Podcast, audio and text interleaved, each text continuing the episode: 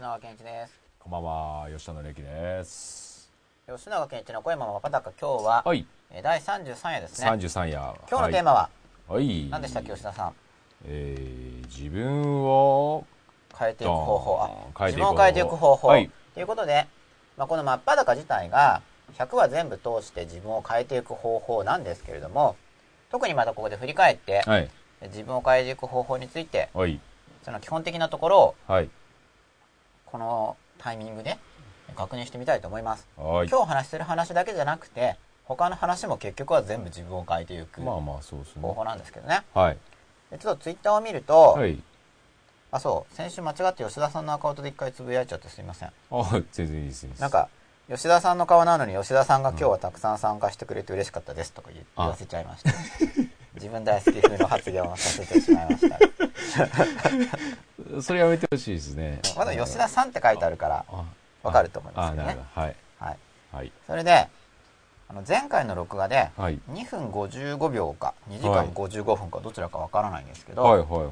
そこで映像が止まっちゃって見れないっていう、はい、現象がつぶやかれてますので、はい、確認してみたいと思います。メールでも、あのそういった声をいただいているんですけど、うんちょっとまだ僕も確認してないので、はい。確認、まあれ、もしなかったらこれローカルにはあるわけですか？ありますね。はい、でもしない場合には再アップして対処したいと思います。はい。すいません。すいません。じゃあ僕も番組を見て。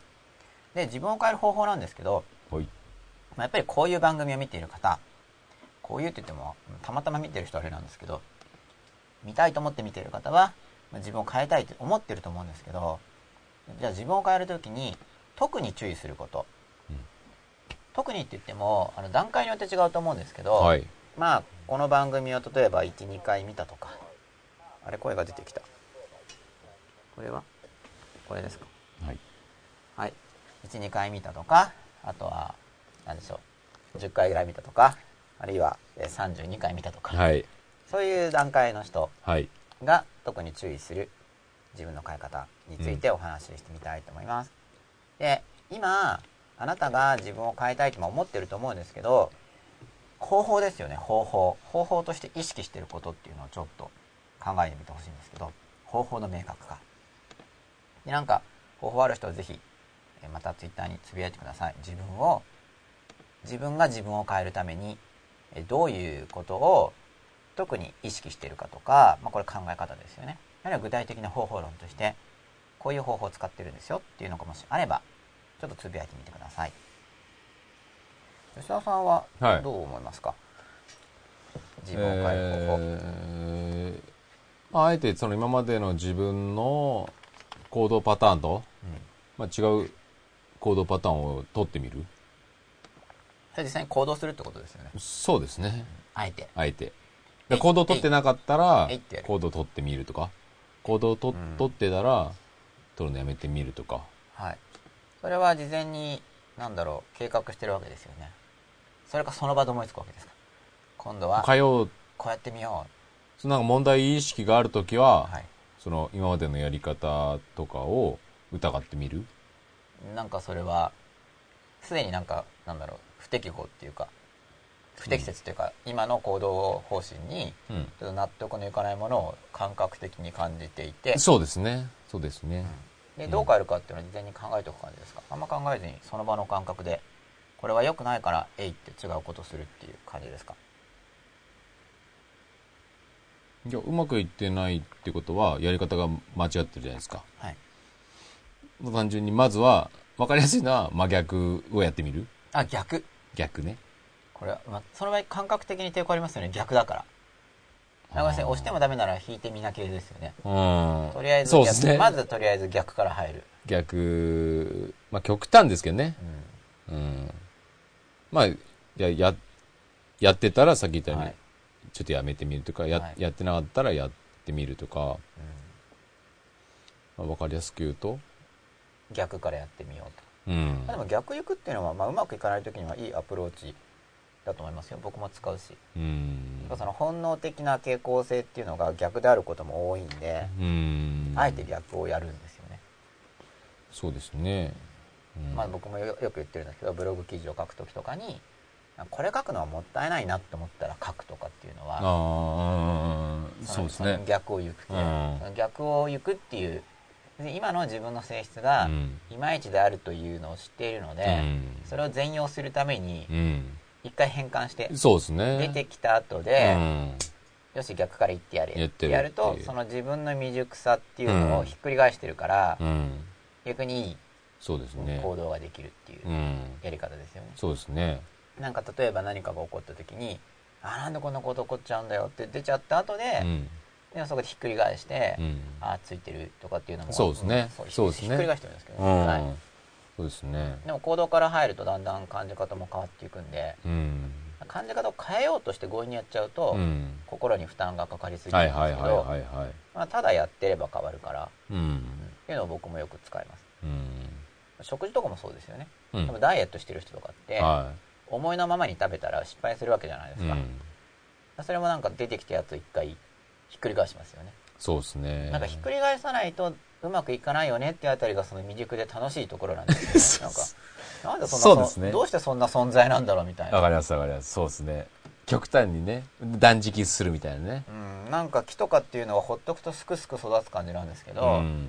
人間はただ放っておくと、うんなんか悪い方に行こうとそうですね。する面があるそうですね。んですよ、そうですね。だからここは悪い方に行こうとする面だよねっていうのを自覚した上で、うんなんか一回ひっくり返してあげないとうん。いけないんで、そうですね。結構だからその逆が出てくるっていうのはヒントですよねだからうん。微妙にずれてると、うん。なんか今回はひっくり返しじゃなくて33度ずらさなくちゃいけないのかとかそうですね。今回62度ずれかなとかなんかうん面倒いんですけど、うんそのなんか悪い方向いてることの全容うん。で悪い方向いちゃってるからひひっくり返せば、そうですね。ひっくり返せばいいっていう、うん。それはなんか悪い方じゃなくて中途半端にずれてるとそのずらし方をすごい細細に検討しないといけなはいいんですけど、はいはいはいはまあ運のいいことに悪い方向いてるんで、い。うん。単純にひっくり返せばいいっていう、そうね。まあそこはラッキーなんですけどね、うんあのきちんと悪い方向いてくれてるから、うん。くるってやれば、うん。うんいい方に行くそうですね。でも自分を変えるっていうレベルだと、やっぱり全然うまくいってない状況を、まあ基本的には変えようというところですよね。うんそうですねうん。だからとまあ、なんか閉塞感があるっていうん。うん。そうなるとやっぱり、抜け出したいみたいな時そうですね。そうすると、やっぱりそういう極端なアプローチを僕は、まず試してみますからね。まずそこからそうですねドラスティックに、そうですね。なんかまあ、それが、話せる事例とかありますか？ここはこれは話しても大丈夫いや、そうもう食べ物とかは本当にやりますよね。ちょっと太ってきたなと思ったら、太ってきたなと思ったらもう、何を1日2食べたい時日食わないとか、あそれは食べたいけど食べたいけど、基本食べたいですもんね。食べたい気持ちが出てくるけど、うん。なだめるんですか？食べたい気持ち。まあ前言ったその肉体の心じゃないですか。ああ、で食べも、たいとか言って。理性はいや太りすぎたそうからですね。それも、抑えつけますよその食べたい気持ち。をあ僕そっち、だから、これから、我慢しろみたいうな、ん、そのアプローチが正しいかどうかわかんないですけど、はい。うん基本的に大会系はい。のはい。アプローチ、今までははい、でしたね。うん。本当でもそれが、ちょっと変えた、もっと違うやり方あるだろうなっていうのは、最近、なるほど、うん。はい。まあそうです、まあ、ちょっと会話できるんで、うん。まあ、今食べないけど、うん。これがだから体のためになるんだよとかっていうふうに言ってあげると、まあ、ただ押さえつけるよりはそうですね。ちょっと我慢する心を、うん。まあ、体がもう少し納得するっていうかね。多分完全にはそれだけじゃなくて、うん。そこまで理解できないと思うんでそうですね。体的には、うん。多分本当は、普段からね、程よく調整して、はいそういう、あんまり波の、なんていうんですか、こう、ないような、多分体重だったらですね。サイクルきちんとやれたりサイクルきちちんとやるとかっていう方が僕、もデイリーサイクルは正しい崩れがちですけど。ですよね。うん、また整えなきゃいけないですね、そうですよね。はい、どうしてもそう、なんでしょうね。吉永さんもやっぱ、やっぱ結局優先順位の問題なんです。だから、うん。デイリーサイクルを整えようと思ったら、うん。それに反することは全部断ればだからうん。全部断ればうん崩れないですよね全部断れば、そうですよね。うん優先順位の問題なんででも全部断るように移行する予定なんですけどうん。ただその周囲との調和を考えを？ていやあのデイリーサイクルを崩すようなことああ、はいはいはいはいはいはいはい。周囲との調和を考えて今のところ全断りはしてないわけですようん。全断りは。でもそのデイリーサイクルを崩すようなことは全て完全に断りでかつ新規プロジェクトはあまり入れない生活に移行する予定なんで新規プロジェクトは一つのみっていう。まあ、まあ移行中なんですけどまだ、うん。今のところ全然そうなってないんで複数プロジェクト同時進行ですから今。は、うん。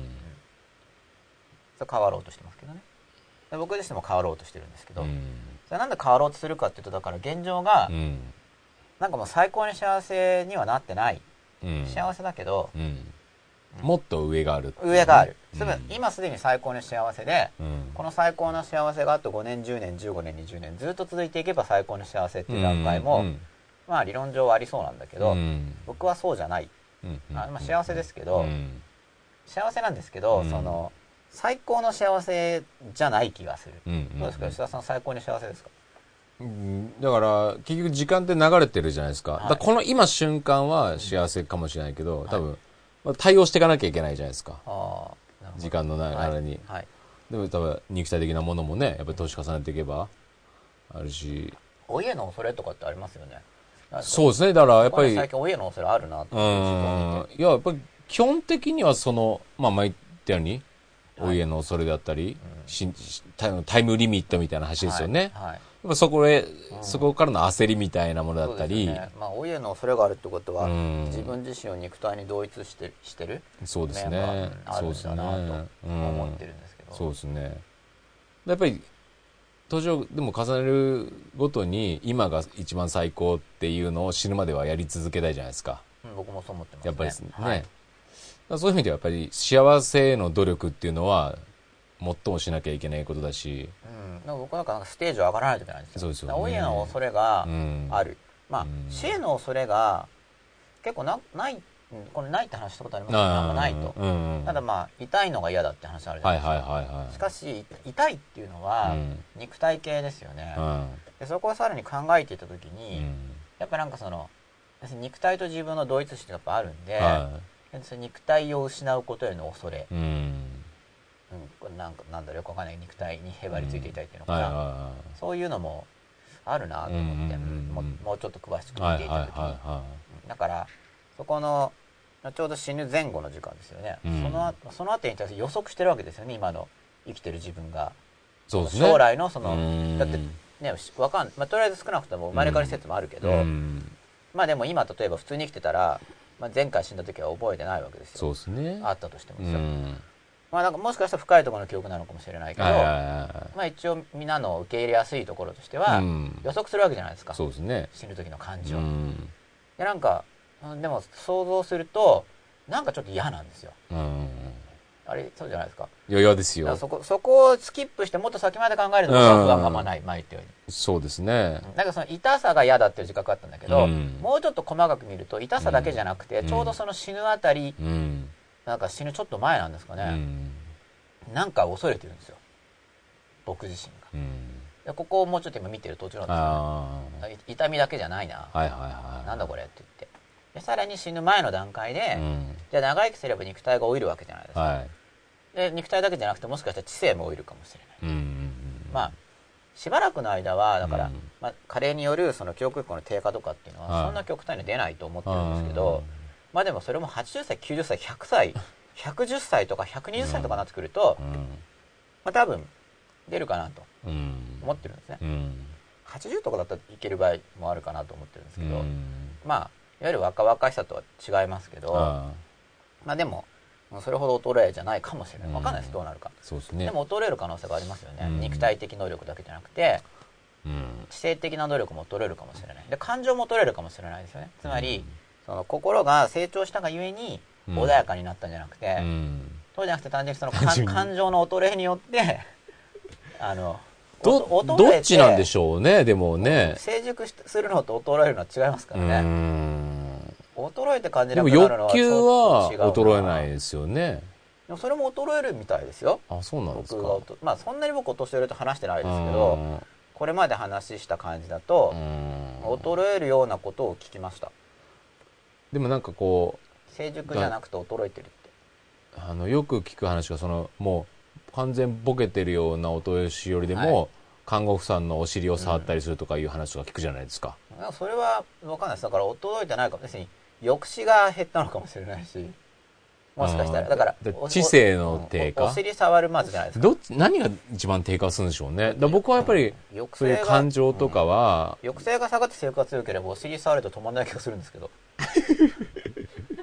あの抑制が下がって性欲が下がってだから性欲とかは多分、うん下がった上で同時に抑制も下がったからうん。なんか前だったらお尻触らなかった人がお尻触っちゃうのかなとかそれは何、何欲求なんでしょうね。多分、だ変な、エッチな欲求だけじゃない欲求だと思うんですよ。なんかそういう要するに人にこうあそうですね。されたりさらに、うん、さらに、そういう、まあ、単なる性欲だけじゃなくて要感情供給への、うん。人とのつながり、ね。寂しさのそう解消そうそう、そういう、ん。ぬくもりとぬかくもりとあとか、反応、うん。注目。注意が得られる、うん。なり。要するに孤独感。触らなかったらうん。スルーしてただそうですよね。コミュニケーり抜けたション。かもしれない人うがん。嫌がるかもしれないけど、無視されるよりはそうですよねっ。ていうのは感情供給を求めてるってことですよね、。赤ん坊って、親が嫌がることを喜んでバンバンやるじゃないですか。うんそれもな同じような感じじゃないですか。うんかまって反応してもらえるっていう。ねだから多分そういうのに、もう戻っていくっていうそう話なのかね。分の側がやっぱり人間っていいことはスルーしてうん嫌なことに反応する性質を持ってるからうん注目を欲しい人が嫌なことしちゃうんですそうねですよね。いいことしてる時におって言って注目してくれれうばん。頑張っていいことするけどうん通常いいことはスルーされてそうですよね。例えばお皿お皿洗ってくれるよりもお皿割る方が注目されるわそうけですよね。あもうこんな大事にしてるものをとか言ってね事件なんかあっても、うんその、犯人の話で、なんかね、そういうねそうですよね。はい。よく聞く話ですよね。あ多分そこはだからもう、人間にそもそもある、はい。その欲求、うんまあ、やっぱりその危険自体の方がリスクが高いんで、うん。実際。そうね。別に死死を避ける。だからやっぱりもともとリスクが高い環境で多分、まあ、先祖たちは生き抜いてきてるから、うん。怪我しそうとか死にそうとか病気になりそうとかそっちを避けるっていうのがまず多分重要で昔は、そこに入ってっちゃうと、うんやられちゃうから,、うん。だからそういうのが危機回避の方が優先されてたんじゃないですかね今は飽食だし、まあそうですね。安全な環境だけど。最近の話ですからねうん。比較的最近ですよねご。くごく最近なんですようん多分生物史的うにん。言えば、うん。だから危機を避けることの方が、そうですまあ、ね。長い目で見たら実際重要だったんでしょうけど、僕らの、まあ、分かんないですけど、ね、社会が不安定になるかもしれないから、まあそうですね。ただ今のような状況が続けば、うん。むしろそのなんだろう刻自分に刻まれているその危機回避優先系っていうのが、うん。逆にうまくうまく機能してないわけですよね。そうですね。だからその、まさにその刻んでくその、何がだんだん衰えていくのかっていうのが、あそれは加齢で。加齢老化とともに。ね、はい。老化ともに。でも、ずっと幸せは伸ばしていきたいじゃないですか。うん、そうですねだからその準備を、に対する焦りはありますね。別に何を身につけとかなきゃ、その衰えるものに対して、はいえープラスに働くはい、もののベースを今のうちにつけとかないといけないわけじゃないですか。うん、そうですねだそこが何なのかっていうのはは、いすごい、あの、意識してますね。はいうん。例えば表情一つにしても、やっぱり、あの、年齢を重ねるごとにはい。穏やかになって、やっぱりいい表情になっていきたいじゃないですか。そうですね、ううんんそう思います。どんどんこう、しゃめっ面になっていくような人生は、はい。絶対嫌じゃないですうんか。そうですね。ね。そういうのは、そういう方に自分を変えよう、変えていきたいっていうのは、そうですね、うん。僕もどうなりたいかも考えるし、うん。あとまあうんどうなりたいかっていうのとその将来に抱いてる不安ですよね、うん。何があるのかな、うんまあ、だから経済的な不安もむしろあんまないんですけれども、はいはいはい。これはでもお金に対する価値観が低いこととまた連動してるあなんかそこはあ、うん。ただまあそれも今後増大する可能性もありますけど、はいはいはい。実際に自分をうん。の何かの力が劣りを感じた時うに、ん。それはお金に頼らないとうんいけないんじゃないかとかって思うと、まあ、今はないんだけど、は不安が増大する可能性ありますけど、うん。でも当面としては能力の衰え、はい。身体的能力。知性的能力、うん。感情的能力あるいは表現能力でもいいし、まあ、その知性の一つに入れてもいいですけど、うん。表現能力の低下。まあそれから肉体機能のうん。低下、うん。あるいは美醜ですよね。どんどん醜くなっていくことへの恐れ、でさらにそれだけでなく、まあ、それは死ぬ前の段階ですよね。さらに死死の前、まあ、死ぬ後ってやっぱり死ぬ前ですよね。うん。その肉体が何かあって死ぬと基本的には、そこの死にそうな段階。ああ、なるほど。もまあ、ね、なんかもう、ま意識として死がもう目の前にあって、肉体から離れてもしかしても何もないかもしれない。もしかしうん。でないに何もないにしてもなんとなく地獄行きかしないんですよ。ちょっと能天気で申し訳ない。ですけどだからそこはだからあんまないんですよ,、まあすよね。感覚的に、うん。ただまあそう思ってる人はうん、逆にすっごい、うん。ね今より今よりすごいひどいところに行くっていう感覚だから、うん。怖いと思うんですけど、うん。僕はまあすごいいいかまあすごいいいかわけわかんなくなるかかなぐらいな感じなんですね、今のところはですよ。わまた感覚変わるかもしれないけど。そうするとまあそこはまああんまり考慮しないんですよ、はい。ただじゃあその肉体がダメになるというか、うんいわゆる死にますよね、うん。そこの前ぐらいが、うん。に対してよくわからないけど恐れを持ってる。うんうんうん。でこの恐れが自分の中にそのインプラントされている元からあるようなものなのかあるいは小さい頃のインプットによって周りの人が抱いている種の恐れをと入れちゃったのか、そこら辺がまだ自分でも見えない、うん。でもなんか恐れがある。つまり、うん簡単に痛みって言ったんですけれども、うん。単純に痛みを恐れている。肉体的な死ぬ時の痛みを恐れているだけでなく、はい。そうではないもっと深い恐怖をうん。持っているなっあ。ていうのをうん今考あ、え。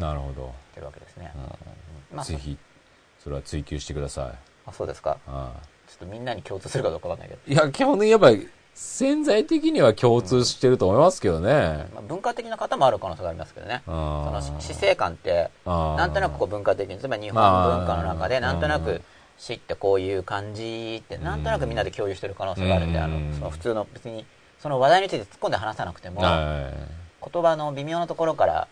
感じるもので先入観が形成ね。されてる可能性もあるんで、うん。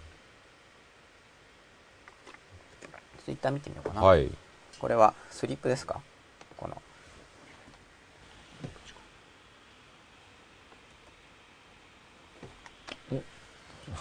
お落ちました？スリップっていうかじゃあ見れないんでこっちで見ますね。よいしょ。あ見えます、出るかあ来た来た。映像が止まるのは開始から2分55秒のところですってだいぶ早いですね。じゃあこれは後で、さっきの。ははい、確認してい。はい。なんとかします。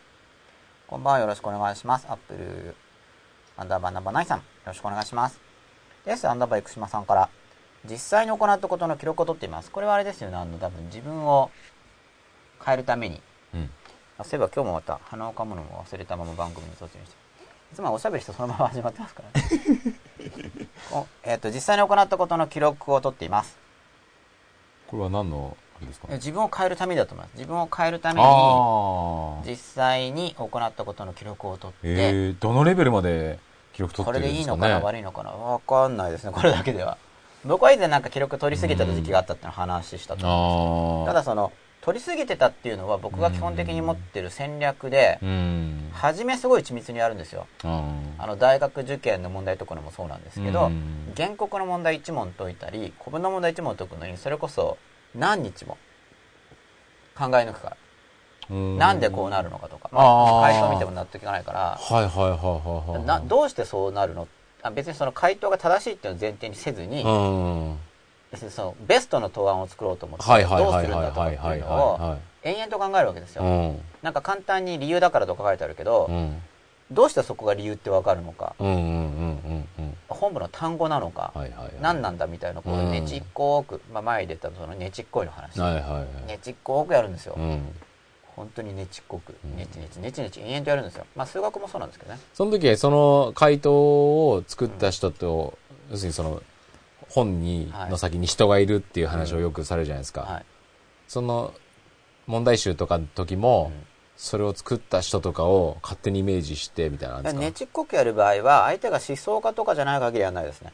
なぜかとそその受験の回答解説を書いてる人はその人の書きっぷりからしてねちっこさはあまり感じないから。そもそも向こうがそんなにねちっこく考えてない感じがする。哲学とか、うん。うん、そう進学のとかは、まあ、ねちっこいんですよ向こうもこれは、向こうも何かしらの意図があったりとか。まあ、ネチネチしてるうん。そうすると。そんなちょっと。のどうでもいいじゃんとかじゃなくて細かいこともネチネチやるわけですよ、そうすると、こう、何、な、吉田さんは何が出てくるんですか？そこに対しての。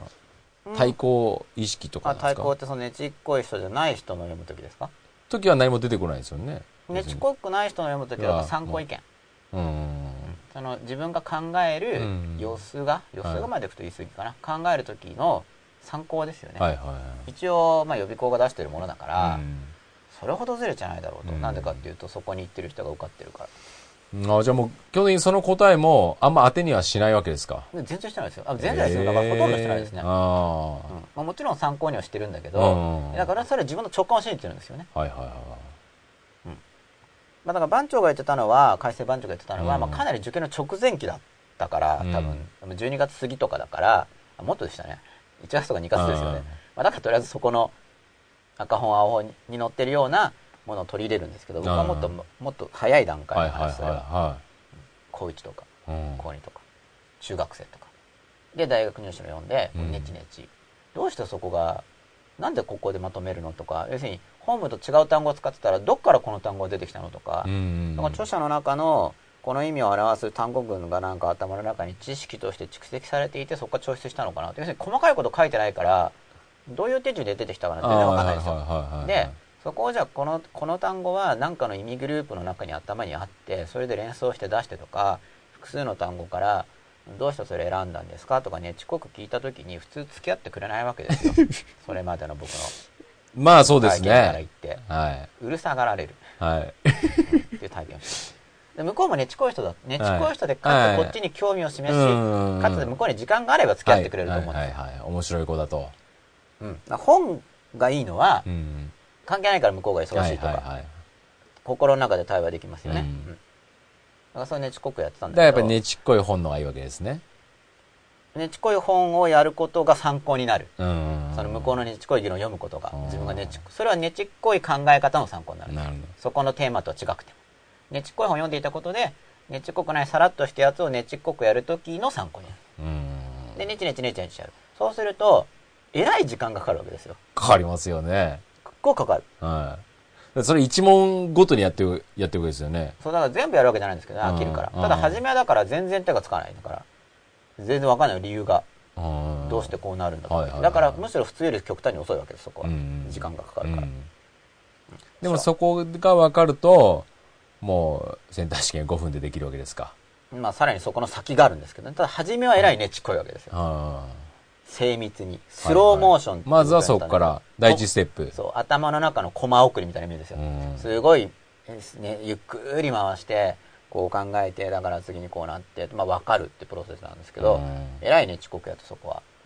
うんで、すごいね、遅刻やった結果、まず一問一問これはこう解いた、うん。これはこう解いたって出てくるから、うん。そうすると次に抽象化できる共通性がある。はいはいはいはいはい。うんうんうんうん。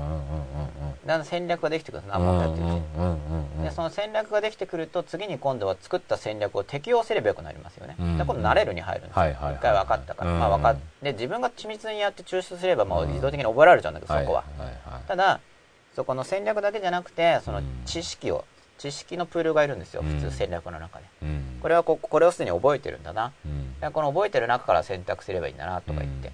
で選択基準がよく分かんない時も人間の経験値を使ってつまりその当てはめてみた時の感覚で判断するとかっていう手順も作れるわけです。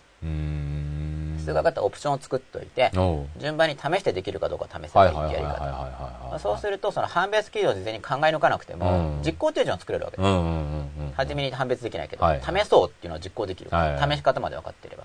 それなんかネチネチ作るんですよ。うん。初めすっごいやったら時間かかる。だからそのなんで僕は初めに時間管理した時もうん。自分の行動が全部あのマイクロカセットのこうやって吹き込んでたんで何時何分何々みたいに数分単位ででそれを全部テキストファイルに落としてたからその過去に何何何2時間とか3時間とか4時間とかかかるんですよ。うん。で分析すると結局時間の使い方で一番多いのはこのテキストファイル打ってる時間だと。うん。なんかその、何をやったかを書き込んでる時間が一番長いんですよね。これはだけど、あある人に教わって始めたんです、これうも。ん。そまあそこそこ稼いでる人。その人が本当にやってるかは、やってんのかな、やっぱ。まあそんなようなことやってるって言ってたんで、うん。やってみたわけですよ。はやればわかるって言われたから。いはい2年ぐらいやったんですけどね。うんいいつぐらいですか？俺はもう塾行ってたんで大学行った後です。うんで、そのマイクロテレコで録音していて、その頃 IC レコーダーがやってたソニーから。はいはいはいはなんか8秒だか12秒だかしか録音できないやつ初めはでそれの初期のを買って、はタイムスタンプが自動で入ることに感動しい。うん。何時何分とかもう入ってるからあちょっと楽になった、はいはいはい。ただ入んないんですけど全然分数が今のと違ってでその IC レコーダー使い始めたぐらいでやめたんですけど、うん、2年ぐらいすごい緻密に分類して、はまあ、それ打つのがもうとんでもない時間かかったんですよ。全部やってたから分単位で。い。自分のやってる行動を、うん。どのレベルですか？本当に、いや本当分単位で。まあもちろん授業中とかは分単位でやらないですけどうね、ん。その移動してる時何分に何駅。あホーム着みたいな。ホームで何分待ってるかとか分かるじゃないですか、うん。トイレ行く時とか何回トイレ行ってんのかなとか分かるしこれ全部カチャって録音して。はあ変な人ですけどね。なんかツインピークスの録音する人ーそうですよね。なんか目立つんですよ。テロップガチッと出して、えなんなん新宿駅3番ホーム。えっと6両目とかなんか番号出てるいやいやいや。うん。な何みたいな感じじゃないですか。声聞こえるから、絶対そうですね。まあでもそこは割り切ってやつなんでもそれをいつ振り返るんですか？毎晩毎晩。でそれをテキストに書くんですテキストファイルにガチャガチャあ、取ってからお落とすんですか？何時何分だからそこの落とす時間が結局一番長いんですよ。あ、そういうこと基本的に。一番って言い過ぎだけどあの長い授業の時もあるから。大体何項目なんぐらいなんですか？いやそこをカウントしなかった。な長い長い。長いテキテキストファイルだからまあずっと伸ばせますよね。で伸ばして。テキストファイルだったんで属性分けとかも別にデータベース化はしてないんですけど、うん。でそれを見てって時間の使い方って分類してってやってってだから、どこにあるかみたいな感じですか？ら時間をどう使ってるのか。そこは緻密にやったわけですよ。うん。えらい時間かけて。それをどれぐらいやったんですか？期間的2に。年間。2年間。2。年間くらい。 every day every dayイ。でなんか結論はやらなくていい。あそ そこまでの分析やらなくていい。あそこまではね。僕の結論。うん。一応やれやれば分かるって言われたけどでもそれが分かってもな今はどうなんですか？そういう、なんか日記とか。あ今もつけてますけどその分単位で緻密にではないです今は。うん。今は今僕が注目している概念は残務概念。残務。うん。残務です。これからやんなきゃいけないことがだうんうんとね何？残務ななんかで言ったかもしれないですけど文化的性質これもまたそのうち真っ裸でやるかもしれないんですけど、うん。要は文化的生活を営む時に、うんさっきも出てきた話ですけどなんかその本能レベルっていうか,、うん。なんか肉体レベルに刻み込まれている方法論では文化的にならないんですよ、うん。やつは理性的なところをやらないと、はいはいはだからよくその脱いだ靴を揃えるといいって言うじゃないですか、うん。脱いだ靴を揃えるといいよって、まあオカルトみたいな意味で言われることもあるんですけど、うん。僕が解釈しているのはあれは残務かつ次への準備の象徴とはい捉えて残務かつ次への準備。うん。でその残務をこなすのと準備をやるのがその文化的生活を営む鍵なんですよ。うん僕の考えとしては、うん。そこに扉がある。うん。例えばじゃあ真っ裸やりましたと。はでこれをブログ記事にアップするとしますよね、うん。そうすると残務になるわけです。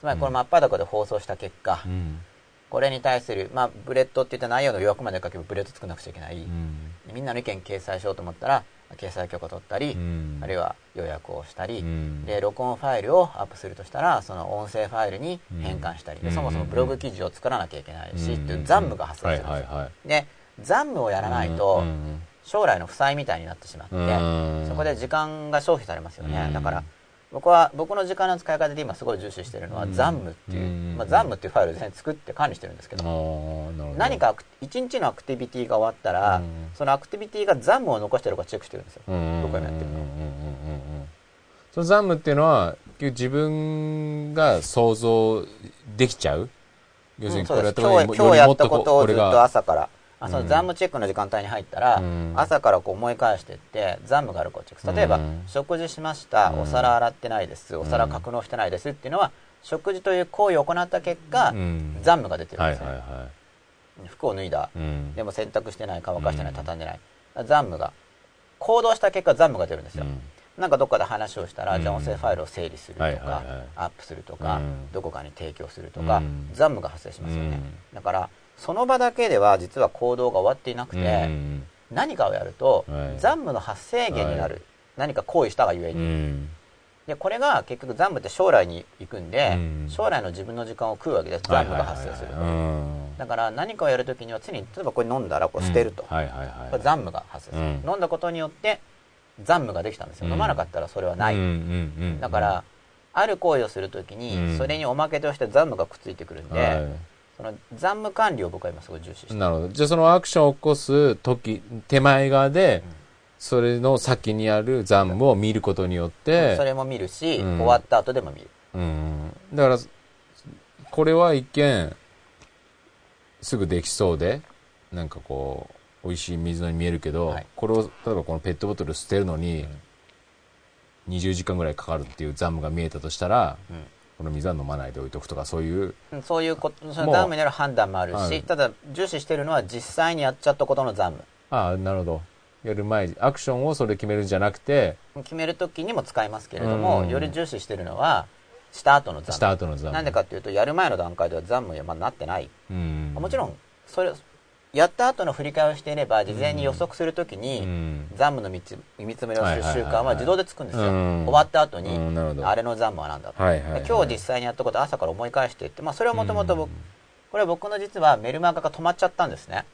うん。あの、1日号でうん、デイリーサイクルの連載をしていたんですけど今話してる話は書く予定だった話なんですよ。予定だったんだけどう、いろいろ忙しくなってメルマガが止まっちゃったために、は申し訳ないなって気持ちが僕の中にあって。今ちょっと続きを少し公開してみたんですなるほど、なるほど。実はその1日の振り返るんですよ、うん。後ろの方の時間帯でデイリーサイクルの中でそこで残務チェックをする。今日実際にやったことで、うん。つまりもうそこで残務ことやってることもありますよね。飲んだ、うん。ゴミ箱に捨てた。うん。で残務終わってますね、うん。まあ本当終わってないかもしれないけど、まあ、一応終わったとしますね、うん。でもじゃあよく考えてみたら本当に終わるのかな？残務っていうのは自分の行動が残ってるかどうか定義は。自分の行動が、うん。考えてみたらゴミ箱に入れたけどゴミ箱の中身をゴミ袋に入れて、ゴミ捨て場に持っていくまでだなって言ったらまだ残務があるんです、うん。ゴミ箱のゴミをうん誰かがじゃあ会社とかで、うん。そのゴミ箱のゴミをもう片付けてるくれる人がいるならもう残務はないんです。はい。自分はやらなくていいから。うん。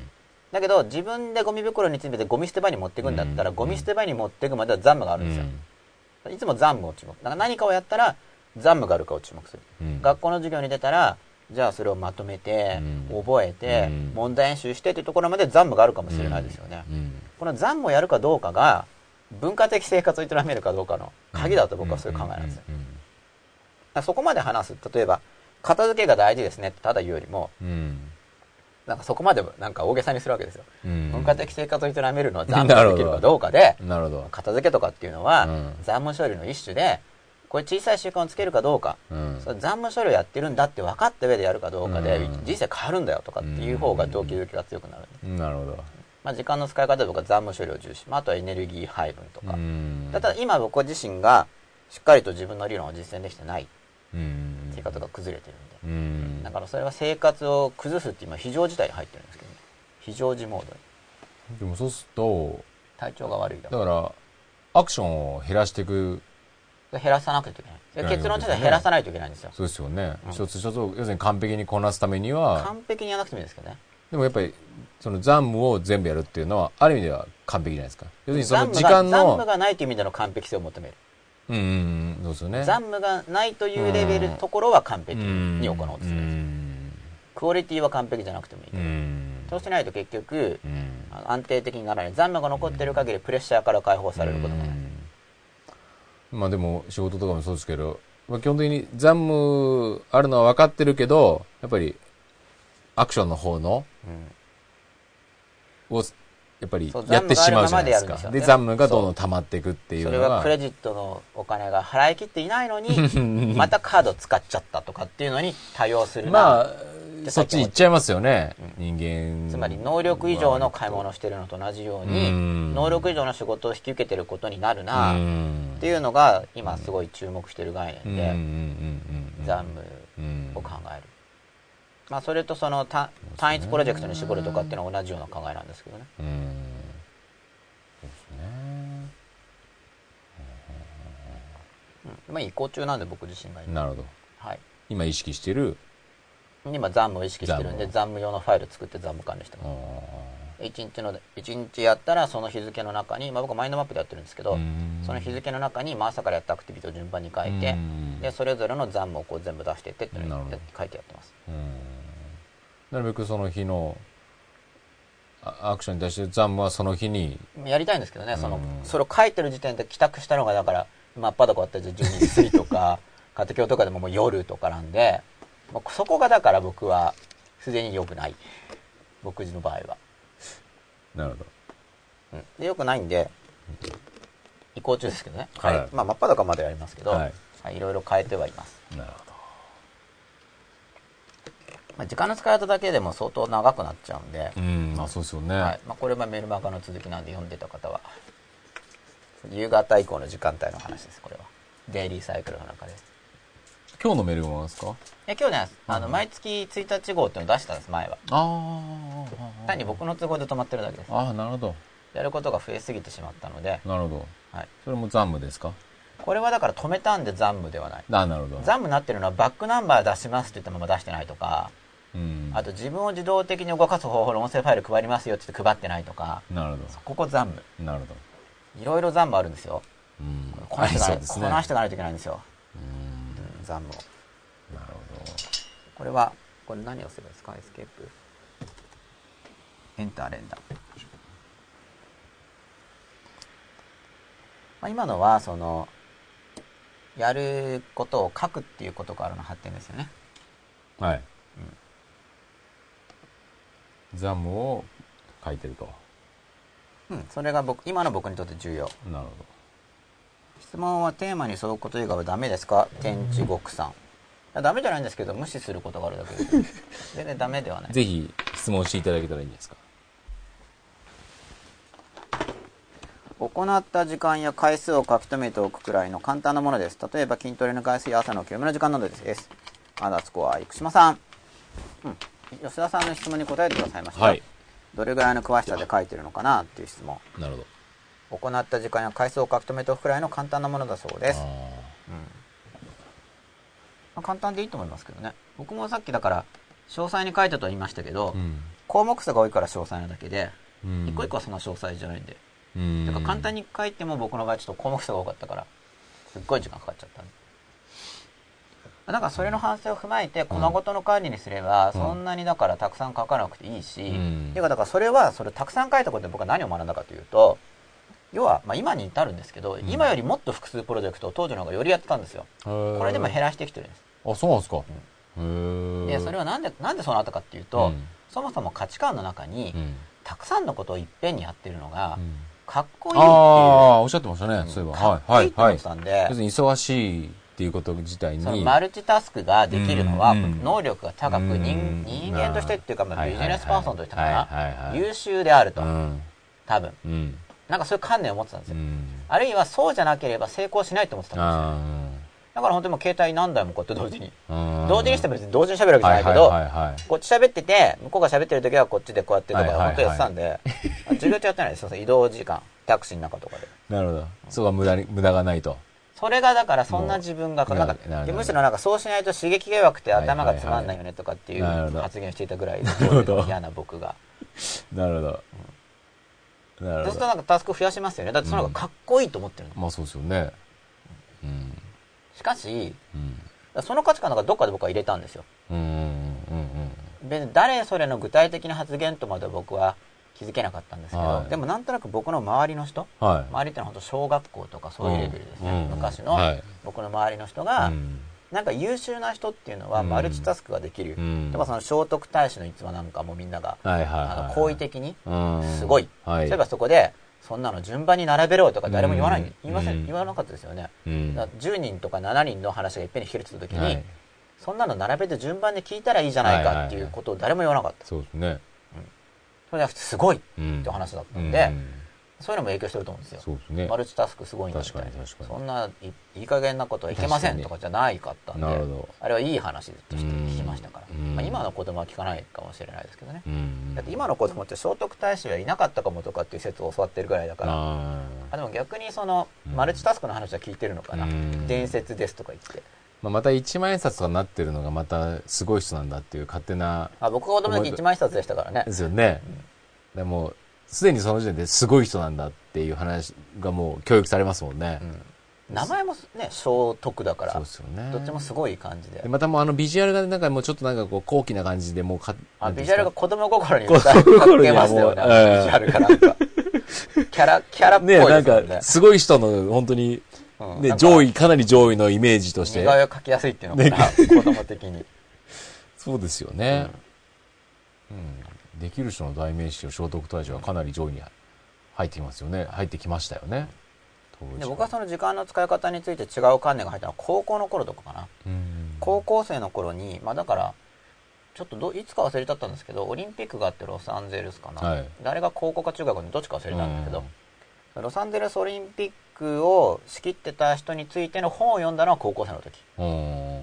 なんかその向こうのベストセラー読んでたんで,、はで時間管理について書いてあって、はいなんかすごい多忙期でも週末に家族と一緒に過ごしてたとか。そういう話があって、うん。それ好意的に書いてあったんですようんね、うんうん。その家族のための時間も取れるのはは時間管理が優秀であると、い。うん。そのずっとそのうん。コミットしてひたすら仕事をしている方がいいのかっていうと、まあ、そうとは限らない限らないというよりも、うん。もし仕事のパフォーマンスが上がるなら、うん。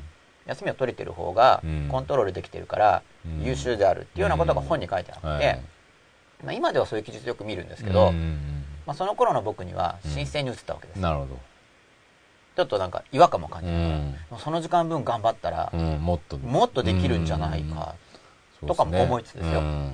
でさらにいろいろ他の本読んでるうちにだから、うん。まあ、小さい頃のインプットどっちかっていうとマルチタスクかっこいい。うん。でだんだんいろんな本を見ると理性的にはそうとは限らないよ、うん。あの集中の原則みたいな、うん。まずこれをやると決めたらやるんだと、うん。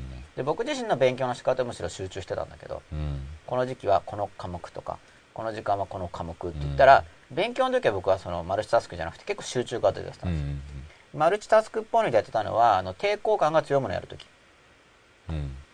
抵抗感が強い科目やるときには読んでるともうやれないから抵抗吉感永さんが、その、抵抗感強く感じる科目って何、何だったいや全体的にありますやっぱ分かんないこと初めてやるときとか、要はそのいい本が見つかる前とか、うん。そうするとななんかよく分かんないなとか。全然興味が持ってなかった科目とかあります？あ興味が全然ないってないですね。知識欲自体があるから、あ、なるほど。でもそれを入れようとしたときにう、ん。なんかしっくりこないなとかあるわけです。ねうん。他にいいテキストがなければじゃあでもそれをやろうって決めたときうに、ん。連続してできないから、うん。そういう時はだから飽きたらできるやつにスイッチしてうん。で勢いつけて要するに勢いが落ちるんですよ。気持ちが離れて、だから勢いつけるためにうん。場合によっては僕は、D まあ、今は DVD とか使うう時がある、ん。昔は DVD なかったんで、うんあの好きな本うん。を読んで勢いがついたらすぐ戻る、はいはいはいはい。あの戻らないとそっち行っちゃうんで、うん。うん。戻るなるほどなるほどって。いうようなでマルチタスクじゃないんですけど、うんあのえー要するにはい休憩うんリクレーション挿入みたいななるほど。リクレーションにサンドイッチしてやるっていうやり方やつなんですけど、うんうんうんでも勉強自体は結構いや今はこれとかいう時期にやるっていう感じでやってて、うんでも仕事面ではそうならず。マルチタスクかっこいいみたいな。ああ、なるほどそれはだって高校の時だから、まあ、勉強の仕方は結構絞ってたんですけど、仕事面でマルチタスク系。い。まだに結構マルチタスクなところがある。うん。で前よりずっとマシですこれでも。でこれをワンタスクにきちんと絞ろうれとして移行中なんです。だからそのマルチタスクのこのインプットがいかに深いか僕の場合は。うん。20年以上修正にかかってる多分、うん。あ20年以上言い過ぎ。修正しようと思ってから20年じゃないですから、うんうん初めてから20年とかかかってるけどマルチタスクの仕事面でのうん。でも修正しようと思ってからは10年ちょいぐらい。うん。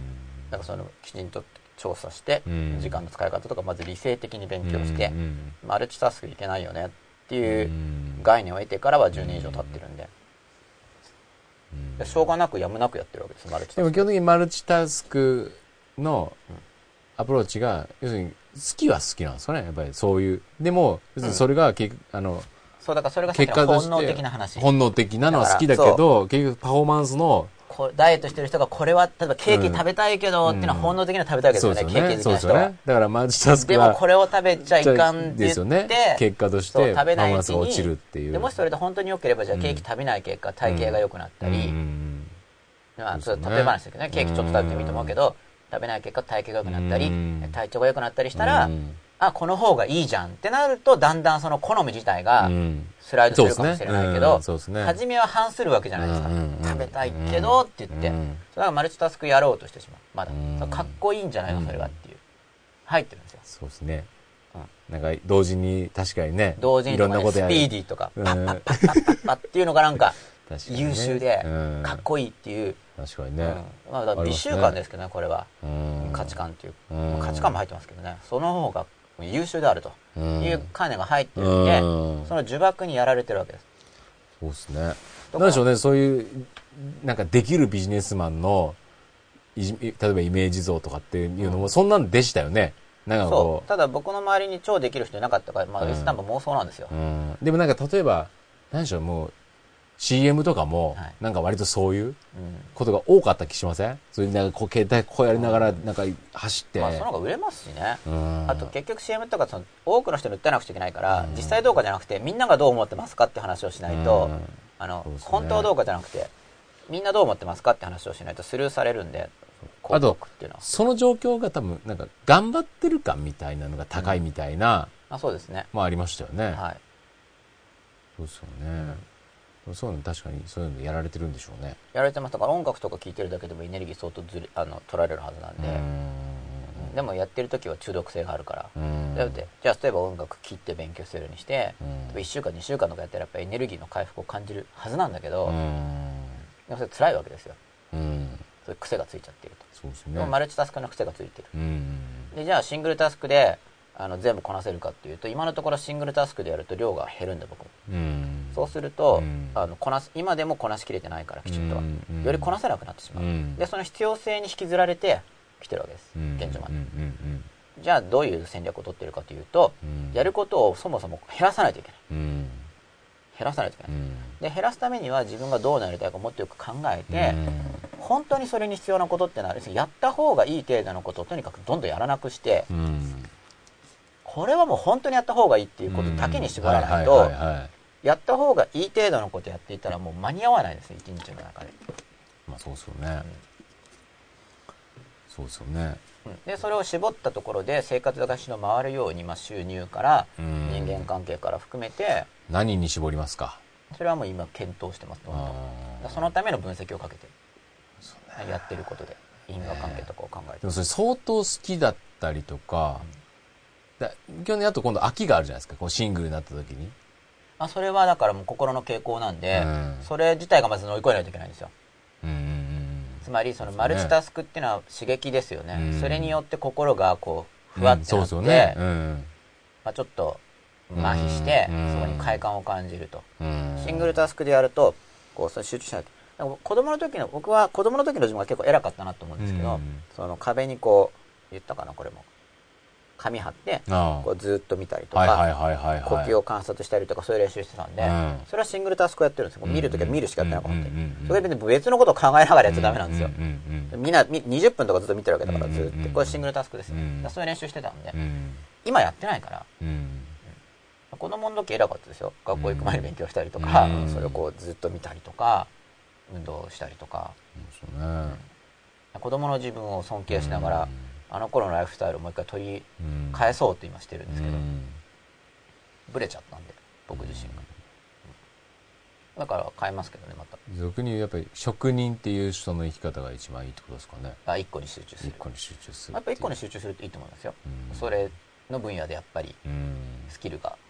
まあ 確かに職人って言われてる人たちは規則正しい生活してるようなイメージはありますよね、そうしないとうまくいかないんだとね。朝5時ぐらいに起きて、はい、わかわかんないです。勝手なイメージですけどなんかそういう毎日。でまず生活系を入れますよねイメージ的に、うん。その技の前に生活系のことをこなしますよね、うん。起きた後。生活とか肉そうっすね。肉体維持っていうか。そうっすね。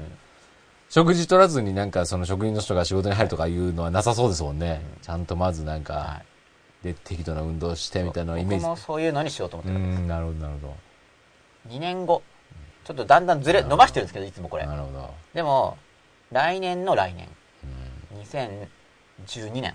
何職人になるんですかね。職まあ職人そのものじゃないと思うんですけど僕うん。は。その2012年っていろいろ言われるじゃないですか、うん。悪いこと起こるとか言って、その年に僕は進化しようと。まあいいことが起こるっていう人もいますけどね。うん。僕もちょうどそういう世の中そういうモードなんで流れに乗じてなるほど。バシッとまたステージを上げようかなとだからそのステージっていうのは外的なステージ外から外から見た場合に見えるステージっていうよりも、うん僕自身のライフステスタイルのステージですよね、同じようなパフォーマンスに見えるかもしはいはいれないけど、はいはいはいもっとそのサイクルが整っていて、うんうんっていうような、うん。でマルチタスクをやめて、うん。シングルタスクでうんコマごとに集中していると、はいはいはい。しかもそんなにその集中時間はうん。20時間の中で取っている、うん。僕があのアドバンテージを持っていたのは高校の時とかもやっぱすごい散歩してたからだと思うんで、うんだからそんなに集中時間を取ってたわけじゃないんですよ、うん。僕は運動をすごいしてたし、はい。とりあえず運運動は運動って言っても僕は当時は柔軟と心肺機能の方を重視してやってたんですけど、うん。運動は結構時間かけてやってたんで、うん。そこで勝てるなとか思ってたんですよね。で体力つけといてうん。浪人の時に受験技術を入れればいいかなっていうプランだったから、僕のプランは、うん。ただその後はあんま考えてなかったんですよねやっぱり、うん。受かった後のライフスタイルまで、なるほど。それは考え足らずでした、うん。はい。だからもう一回組み直しですよここで。さあそれでまたツイッターを見てみるんですけど読書法の DVD で怒ってました2年間無駄なことしたそうそう。だからある意味無駄だったんですよ。まあでもやったおかげでこうやって話せるネタにはなるん。ですけど、どうん全く意味なかったですかいや全く意味ないってことはないですやっぱりそのきあそれはあの記録記録あとテープレコーダーと全く意味ないってことはないですね。うん。記録する癖ができたり、うん。あとやっぱり自分が何何分かけて何をやってるかっていうことに対する意識は増大したんで、うん。何分で何ができるかとかも見えてくるんですよ、うん。どこからどこまで移動するのに1分、うん。どこから1分30秒。それをやってたから、うん。34年前とかかな、うん。僕は家庭教超やってる時期があったんですけど、だからもう本当新幹線乗る時とかにピタッといけるんですそれやってたからなるほど。い移動してる時にきっとベルがジリジリジリとか言ってる時にホームつくみたないるなほどなるほど。でまたその時もそんな乗ったら不思議みたいな。そんな自分がかっこいいって思ってたんですけどあそれも今考えるともっともっとゆとりがある方がいいんじゃないの？って今思ってますけど。当時の自分ーなるはなんかもうすぐ閉まるのになるほど。パーフェクトだ駆け込むわけではなくなるほどだって間に合うんだもんっていう5感じで。分前とかに駅着いちゃったら全然スケジュールできてない5と。無駄だ。うん。俺まだ甘いなと。そうそうですもちろん新幹線は結構途中から遅れるようになっちゃったんだけど、うんでもその前はかなり正確な、はいはいはいはい。そうすると、ね。ただ早く出ないんで基本的に、うん遅れますけど。うん。で行って本当ちょうどいい感じに動けるんですよ、はいはいそこの移動時間とか調整することで。それもそんな自分かっこいいと思ってたんですけど 今は違う立場です。なるほど。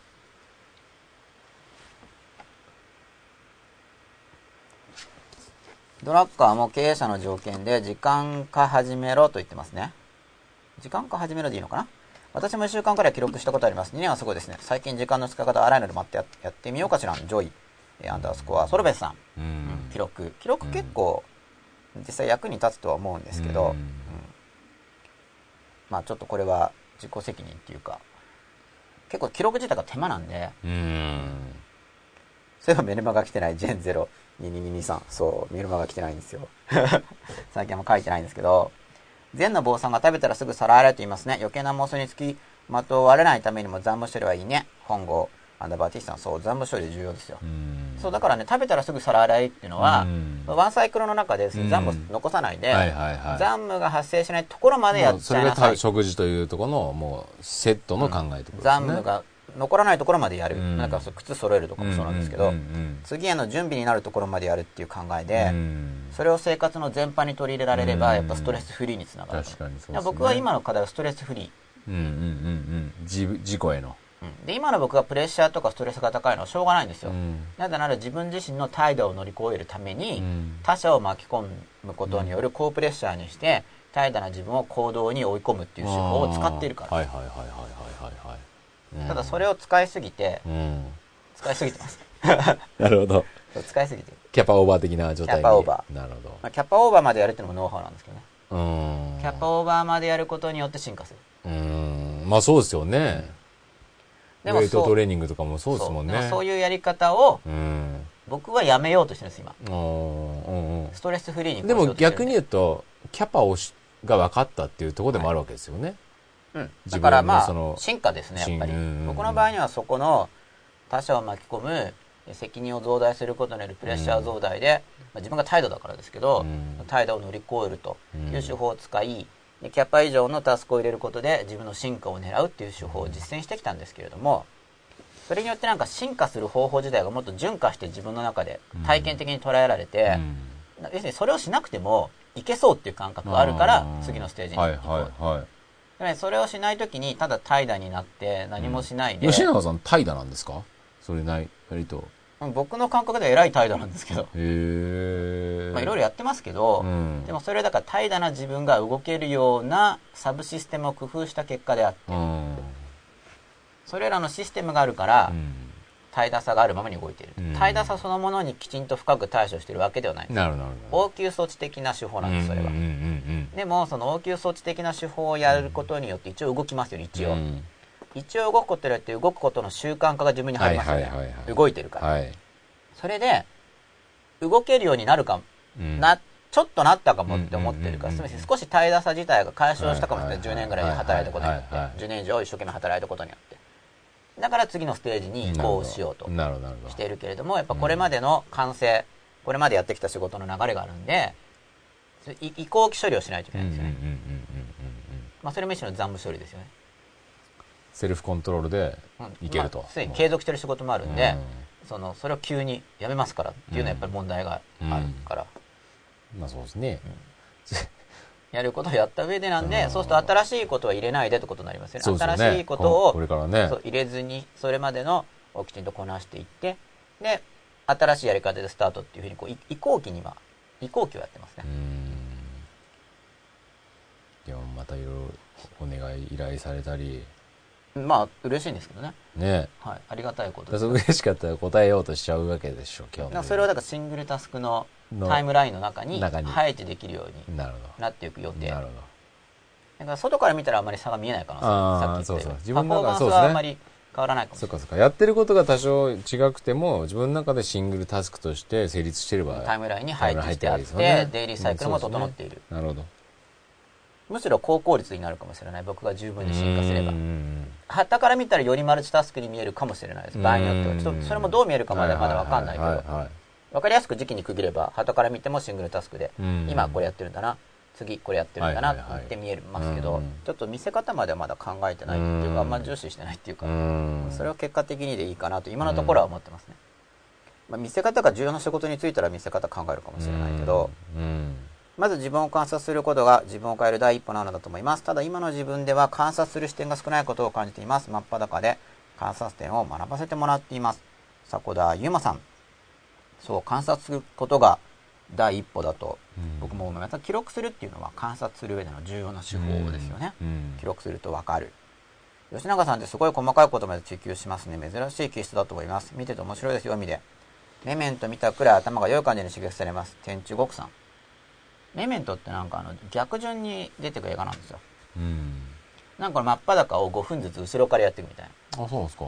ななんでこんな話になったのかっていうのが次の5分でわかるんですあー考え方です。7なるほど分ぐらいだったかな。なるほど。なんか短期記憶しか持てない人の主人公の話で。体に刻むなんかでしたっけ？あその人のその記憶スパンしか見てる人も見れない。なるほどなるほどなるほど。てやつ。え面白いんですか？面白くどうか個人差がだいぶあると思いますね。日本で単館上映みたいな感じだったと思うんですけど、うん。まあ、その時話題になったやつ。うん。あれですよあのバットマンシリーズの新しい方の監督やってる人。誰でしたっけ？この間インセプションを撮った人です。だと思うメメントの監督は。そのタイムライン処理が好きなんですよ。なるなるなるああなるタイムラインをいじる撮り方一日そう僕はだから細かいところまで追求してだからまず緻密にやって、だから僕はなんかそれが分かるのプロセスで、うん。緻密にやって理解してそこから緻密に自分でやることで法則を取り出す。うんうんうん自然法則とかもそうですよね。いろいろ緻密に観察した結果、ザクッとでかい法則を取ってくるわけですよね、うん。あのその緻密さの描写っていうよりは、うん。緻密に見ることからうん。大きいのを取ってくる。うん。で一旦大きいのが取れるとそれに基づいてやるんでつまり過去の自分の理論を信じるから、うん。うん。うん。うん今度速くなってくるんですだんだん、うん。だ結局だから信じてないから自分でやってるんですけどね。うんなぜまず解説もそうじゃないですか。書いてあること、あ、そうやればいいんだって信じられれば、そこでうんうん、ネチネチ考えなくてもいいんだけど、うな本当にそれと解けるのかなとか、うん。天下りっぽいなとかって、うん。天下りってのはあの、答えを知ってるから書いてるんでしょみたいな。解説のことは天下りって言うんですけど、そういう感じがするんで、問題文からこれでできないんじゃないかなって感じちゃうとまあ信じてないんですけどね、うんそこの解説を。に自分で作ろうとするわけですよ。うんそうすると緻密にやらなくちゃいけないんで、うんで、一日の自分の行動を見てみますという作業も同時にやれちゃいますね、本郷アンダースコア T さん。そうそう、そうなんですよ。うん、だから、いろいろ同時にできるような作業手順を作ることで、うんつまりより効果的である。はいタスクはシングルだけど、効果はマルチにするんですよ。わかります？シングルタスクなんだるほどなるほどけど、様々な効果が期待できはいる行為に絞ってるんですよ。そうしないと結局、パフォーマンス落ちますよね。だからそれはまたそういう設計をしていく。いろいろ考えて。うん自分のギフトを活かせるシングルタスクを仕事にできたら幸せだなと感じました。迫田ゆまさん。そうそうなんですよ。シングルタスクなんですよ。うん。僕はその方実際僕はこの方向で動いてます。自分のギフトを活かせるシングルタスクを仕事にすると。うん。まあ大きな方向性も一つだしその中でプロジェクトって複数出てくるかもしれない。例えば著述業にフォーカスするとしても今はこの一つ次はこの一冊ってことで、じ一つの時期ではシングル、はいタスクでプロジェクトもシングルでやってるけど、まあ蓄積していけば、全部横に並べればマルチになりますようんうんうんうんうんね。並行して動いてないだけで。はいはいはいそう、2012年何があるんだって僕もわかんないんですけど、話題になってるんで、なんかちょうどそういう時にそれに乗っかって自分で計画すると、うんまあやりやすいんですよね。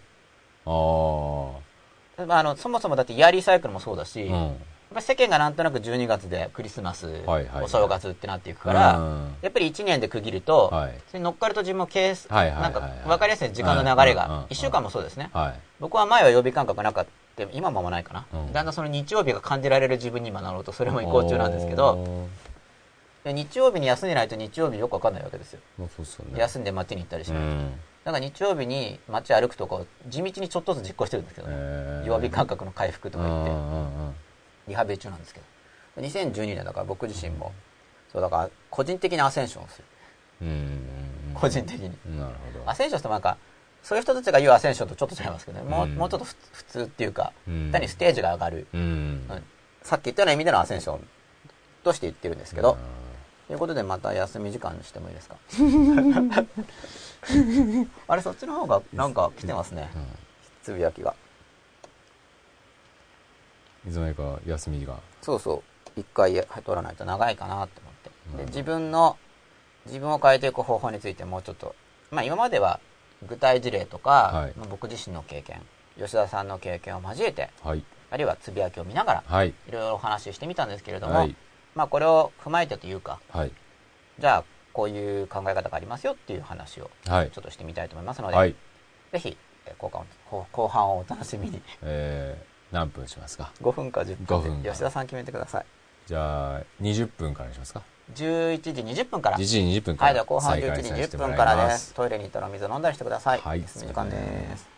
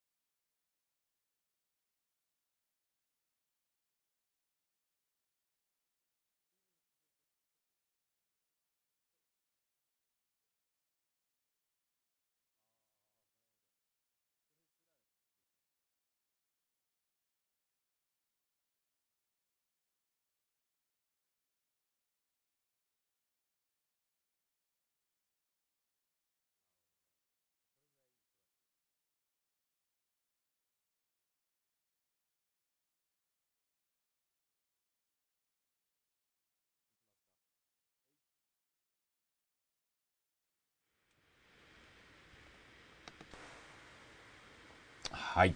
さあ、じゃあ再開はい、再開です。皆さんよろしくおはい、願いします。よろしくお願いします。でまたつぶやき見てみますね、赤信号を渡る俺かっこいいと思って渡ってたらクラクション鳴らされました小学生の思い出てちごーくさん。これ何の話題ですかね？あかっこいいと思ってる話、題？そうじゃないですか。子供子供の頃、こよかったですねクラクション鳴らされてるってことですよね。引かれるよう、り、もう、だから、ちょっと面白いですね。うん私の行動はこれは後でいいやという気持ちのせいで残部だらけになっていることに気づきました。アップルアンダースコアナンバー9さん。これいい気づきだと思います、うん。はい、とにかく残部はうん。もう時間の借金。うん。クレジットカードで物を買う、お金お金で言えばですよ、うん。お金で言えばうん。あの即時決済ではないクレジットカードで物を買うことに似てますよね、うん。後送りにしてるんで2年後3年後に吉永さん出演のあなたの番組も書いてますけど吉田さんって書いてありますよ。本郷 T さん、まだ今のところは考えてないですよね。わかんないですもんね。ね先とりあえのずまず100回やらなきゃいけないですよね。そう、まだ67回残ってますからね。頑張りましょう。頑張りましょクリストファー・ノーラン監督であそうだクリストファー・ノーラン監督。う。プレステージとか。うんプレステージじゃなくてステージのやつでしたっけ？僕見たかな。うん。バットマンバットマン長かったですよね。見てないですけど。でも本当に SF 映画とか見て、全然、あれなんですよ。興味がないというか、それも多分、あはい。食わず嫌いなんでしょうけど。要はもう興味を大切にやってください。はい。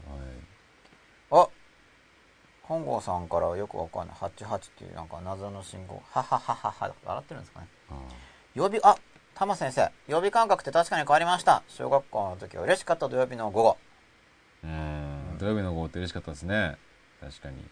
僕それがあんま共感できない 失礼しました。小学生の時点からそうでしたね。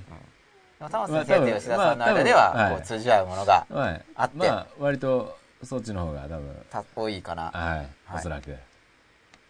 そうですね僕は小学生の頃何も予定がなくても日中日あやっぱ多いですよはい。そうですよ。家族で一番早く起きて一人で朝からワクワクしてましたそこで今さんどうですか？わかりますか？そうだからよくわかる そこが。わからないですか、あなるほど。子供の時は、やっぱり本読んでる時が一番楽しい？子供の時はいや本読んでる時っていうよりはあんま楽しくなかったのかな、うん。まあ勉強してたりとか要は没画状防画状態。自分が集中してて集中してる時って何が起きてるか分かんないですよあまあ、こプログラミングが好きだったんでプログラミングしてる時とか余計なこと考えなくていい。そう入っちゃいますピュッて、はいはいはいはいはい。うん。別にそので時が。それが楽しいんだけどでもそれはなるほどな。そう出来事が楽しむと違いますからねうん逆に苦しいかもしれないですよはいはいはい。僕はお酒とか飲まないけど集中で逃避してるああ、なるほど。あじ勉強できるためにはそのアプローチもなくはないでしょうね。そのっていうのはんもうその勉強が一番楽しい環境を作るみたいな。あそれは僕は自覚的にやってました。だからあれそれお話ししたことありますよね。だからそれははい人間っていうのはその逃げ込むからはつまりプレッシャーが高い第一タスクがあるとできなくなるからはい2番目の優先順位に逃げたりすい。る、はいはいはい。例えばやらなくちゃいけないところがあるときに、うん。もっとやらなくちゃいけないことを作ると、うん。逆にこっちができる、はいはいはいはい。面白いです。うんうんうんうん。やらなくちゃいけないことがなんかやればいいのに、できないですよ逃避して優先順位が低い方はい。だからこれをやりたければ今一番優先順位が高いのをやるためにもっと優先順位が高いものを入れるんですよ。あそう逃避して。こっちが事故できるとかそういうモデルを考えてたんはい。で、うん。あとだから親の車の中に乗って駐車場で8時間とか待ってる時に、うん。そこに勉強の本あ、をそれおっしゃってますそうね。12冊持っていく、うん。でも他にやれない。いやそれはだから 自分の制限が別に車降りてどっか行けばいいんですけど、うん。あえてそこでいるわけですよそこに、うん。うんそうするともう他にやることがないからぼーっとした8時間よりは勉強してる方が。っていうかぼーっとしてっていうよりもともとだから読む手段として来てるわけです。ああなるほど別にぼーっとして寝ようと思えば寝れると思うけどうん。もともとだから本を読むためにあえてその環境に入ろうってしてるからそこは。ああなるほど。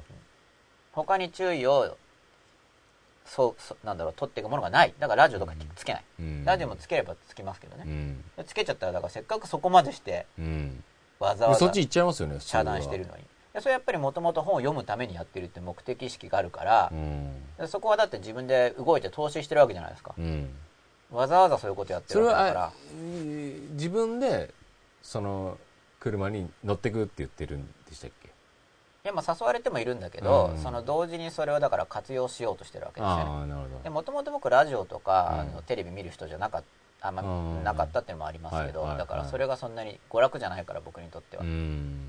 だからあえてその遮断環境に入って。今もうほとんどテレビは見ないんでしたっけ？テレビはほとんど見ないですね、うん。DVD は見るけど。あ後でやればいいやってことは後でやって後悔したことはありませんつまり後でやればいいテチゴックさんななんかよくわかんないですね、ーまあ後でやればいいっていう判断が間違いってことですよね要は。えそうですね。だからテチゴックさんの場合は後でやればいいって判断がいつも間違いだと。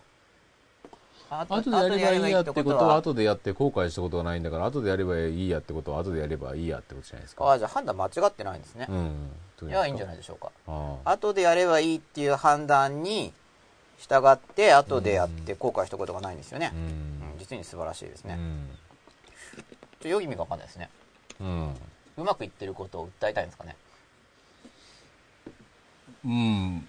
まあそういうことじゃないですか？わかんないですけど。おめでとうございます。よくわかんなかった。いいですよね、はい。うんうまくいうまくいってるって意味ですだから。うん。まあそうですよね。あくまでこその自分の中の感覚ですからね。適切に判断できて僕は適切に判断できてますよって意味ですよね、あのこの要するにたうんタッチゴクさんは後でやるという判断が僕は正確にうん。できてるんですよっていう話ですよこれは。うん。そういうことです。ちょっと初め誤読しちゃいました。うん。はい。はい。でじゃあ、はい。えー自分を変えるためにはい。どうするか。はい。じゃあちょっと今日吉田さんが終電乗るそうなんで終電までに話を終わらせますね。ペイント。その情報いりますか？あいらないですか？あれごめんなさい。これ言っちゃいけないことですか？別にいいですけど。ごめんなさい。秘密は秘密を明かしてしまいました。そっか。ちょっとこれ秘密って分かんなかったです。別に秘密じゃないですけど。あ秘密じゃないですか、うん。なんだよかった。言ってはいけない。プライバシーを明かしてしままあったパダカですから。言っていけないことはないですよ。いやいや。まあ、パダカですけど別にあの言わ言っちゃいけないプライバシーを明かそうとは思わないんで。これペイントどれですか？ペイントこっちから入るんでしたっけ？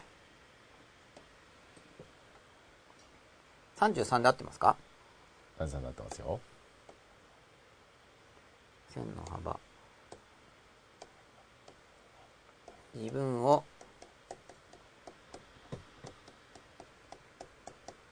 変える。方法。じゃんシャーンと。じゃあなんかちょっと天下りっぽくなっちゃうかもしれないんですが、は今日話そうと思ってたことを話すみたいな感じで。いはい。甘くなってください。天下りますか、はい。こんなのどうですかっていう話になっちゃうんですけど、はい。1番。はい。番。あそっか。例え話からいこうかな。ってはい言ってまたそこに入らずに。あれですね。12時までに終わるように。話しますね。はい。いやいいいいですよ。あのはい。そんいやなそんな気にしなくていいいですよ。や気にしないと終わんなくなっちゃうから、はいはいそんなに気にしないと本当に終わんなくなっちゃいますよ,、いいですよそれはそれで。それはそれでいいですか？いいですよ。今のところ12時までの予定で話したいと思います、はい。さあで僕はよく自分を変えるときに、はい。あ今ブログでちょうど連載してるんですよ。はいあのそのなんか自分を変える方法について。ちょっとずつ変わろうみたいな話を。うん。でそれに関連してるんですけどね、はい。でブログもだからザムになってて。はい。ああなる書きかけで連載記事ですから、結構ブログで連載で途中で止めてるの多いんで、うん。はい、続きを見たいシリーズがある方はぜひリクエストをしてください、そのさっきザンムのやつで、はい。よくそのじゃあよくっていうか、えっとえーそのザンム感ってすごく難しいじゃないですか、本当は自分の中で、要するに例えばお客様だったりそはいのブログを見てくださる人とかに対して、はい。自分の中でもっとこうしたらもっといいだろうなっていう発想がガーって出ちゃうじゃないですか、はい要するにもうこれが出た時点で、はい。それ全部やらない限りザンム感になったりするじゃないですか。うん、でそこの部分はだからやるかどうかは選択ですよね、うん。でさっきの、えーとうまくいってる方いましたよねタッチでも基本これがベストだろうなっていううん。発想であったり、もう自分の中で出てしまったら、はい。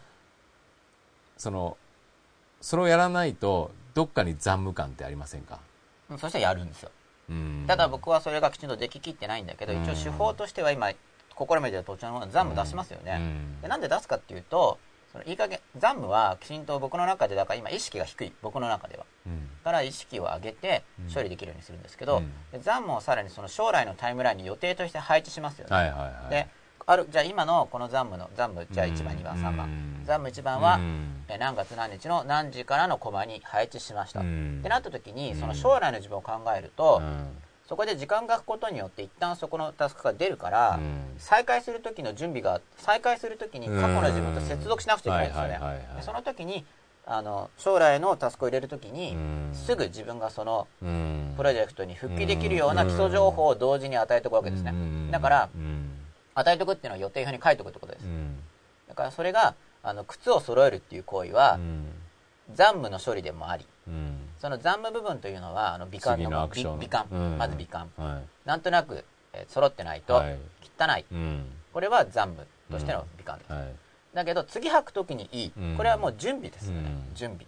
うん。だからその残務が発生した時にうん。残務だから将来の自分がその続きをやるわけじゃないですか。うん。残務っていうのは。その将来の自分がそこに帰ってきた時うにん。すぐできるようなうん。準備まで準備まではやっておくつまり今すぐやらなくちゃいけない残務っていうのは準備まで。うん。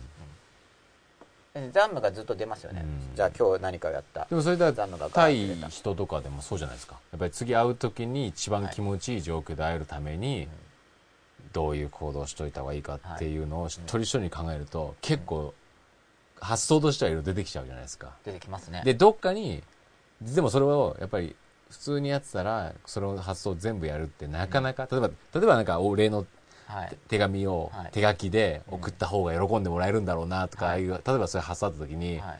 でも一日に、ね、何人も出会った人に全員書くとか、難しいですよね。難しいじゃないですか。はい。でも本当はそうした方がもっとこう喜んでもらえるし次会う時ももっといい感じで会えるんだろうなっていう発想がもう出ちゃった時に、はい。残務感ってずっと残るじゃないですかなんかそしたらまあやるとなったらシステム組むことですよね。ね。僕は前は手紙書いてたんですけど今はや今やってないですけどそういう時はだからやっぱはがき大量に買っとくとかやっぱシステムを持ってなんか持ち歩いとくとか。うん。でなんか空き時間に書いてもうポストに入れちゃうとかうんそれやっぱシステムを作ってやるかやらないか、まあ、例えば選択して誰かにはやるけど誰かにはやらないとか、うんまあ、全部にやるとなったらでもやるとなったらできると思いますけど。じゃあ吉野さんとかそういうツイッターとかブロブログ、はい全部要するにかお返事書くとか要するにうん。そういう、全然それ今できてないですけど、ね。うん、でも基本的にそのでそれも残務感あります。派ですよね。ですよね。残務感ありますね。メールですよね1年とか、もうすぐ もうすぐ1年になっいちまうんですよ。やそれそれ溜まっていく一方じゃないですかだって少しずつそうなる頑張ってとるんですけどね。残務するためには一回メールの受付とか止めなきゃいけないとかいう発想になるじゃないですか。基本今止めてるんですけどね いや返事くださいと書いてあるけど、うん。前はもっと、うん。メアドもっとバンバン載せて、はいはいはい。だからあその少し減らすそうしし絞ってるわけです。なるべく。絞ってる。その分し残務の方に時間を当てるみたいな。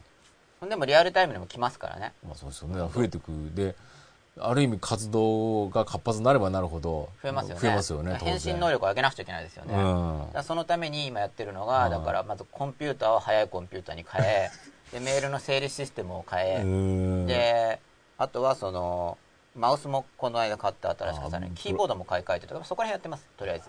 でスピードは上がってるんだけどあとさらに他のプロジェクトがあるからだからメール返信だけっていうのにコミットする時間自体もっと増やさないとうん。できないし。そうね。でもそれはまた進化していくんですよ。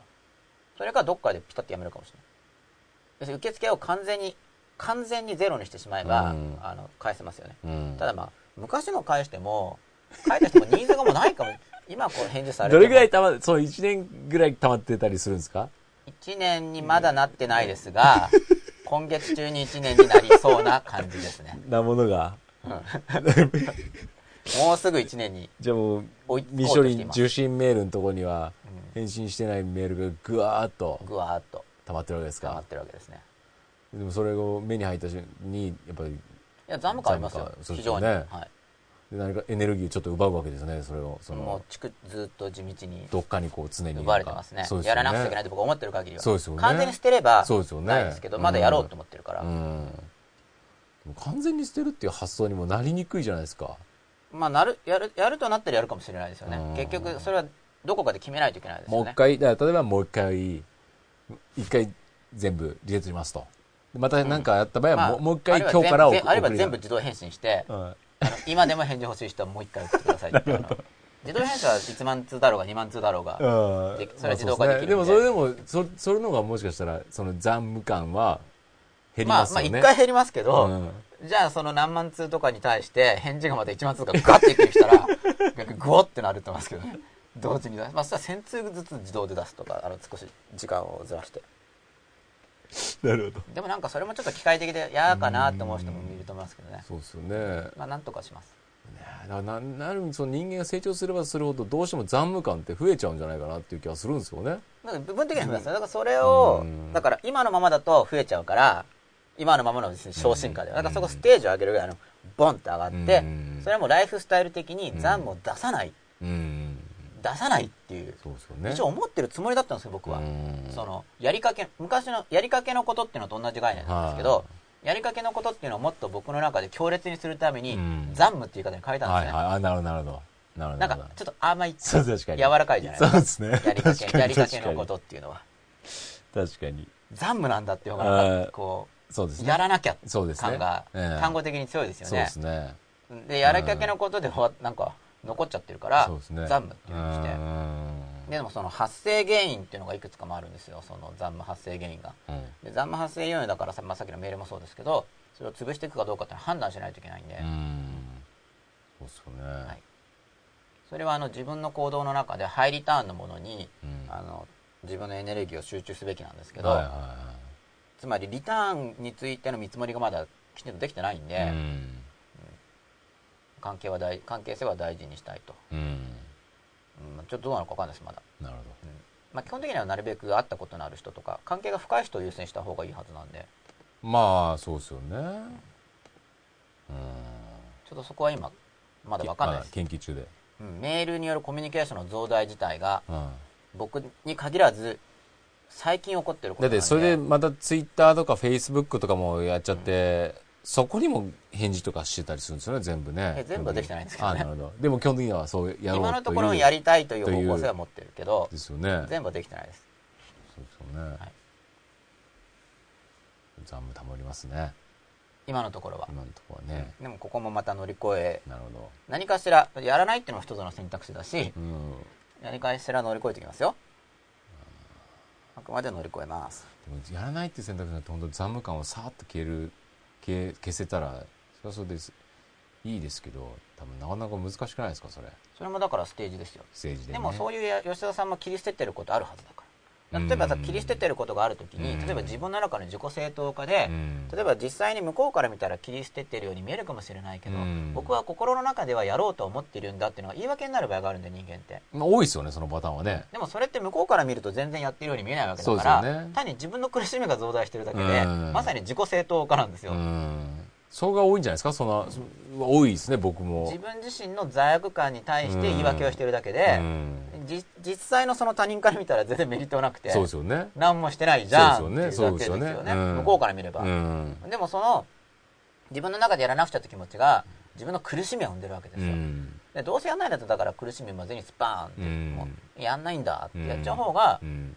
もう全然楽ですよね。うんでもそれなんか逃げた感みたいなうん。自己肯定感が下がるような。あそうです。で逃げた感もあるのと、うん。あと捨てきれない。あのなぜなら、うん。人間というのは執着がつまりやらなきゃって一種の執着なんで。そうですよね。じゃあ割り切ってう、ん。うん。じゃあそれは自己正当化に過ぎないから、うん。まあ、罪悪感とかもそうなんですけど、うん。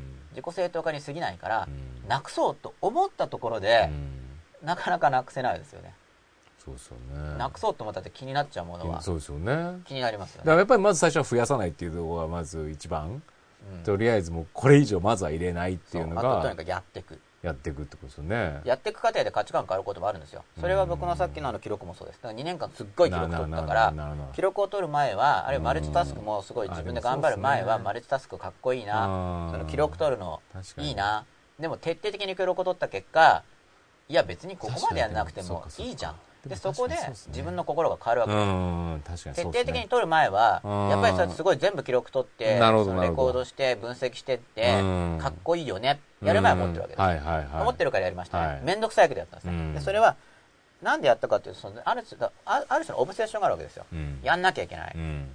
でもそれが理性的にはもうそこまでやらなくてもいいんじゃないかと思う。うんうんけどうんちょうどそういうのを進めてくれた人がいたからそこに乗っかることで実際にやることでうん。やってみてすごく良かったらそれはそれでいいし。うんで理性的にはだからそこまでやらなくてもいいんじゃないのって判断もあるわけです、でも感覚的に憧れがあるから、でも実際に自分でやって、ううんん、と面倒くさくて、うん。時間もかかってってやった結果あでもそうですね。その大変さが連想付けされるから、うん。そのかっこいいって思っていた憧れから目が覚めるんですよ、はいはいはいはいはいはい。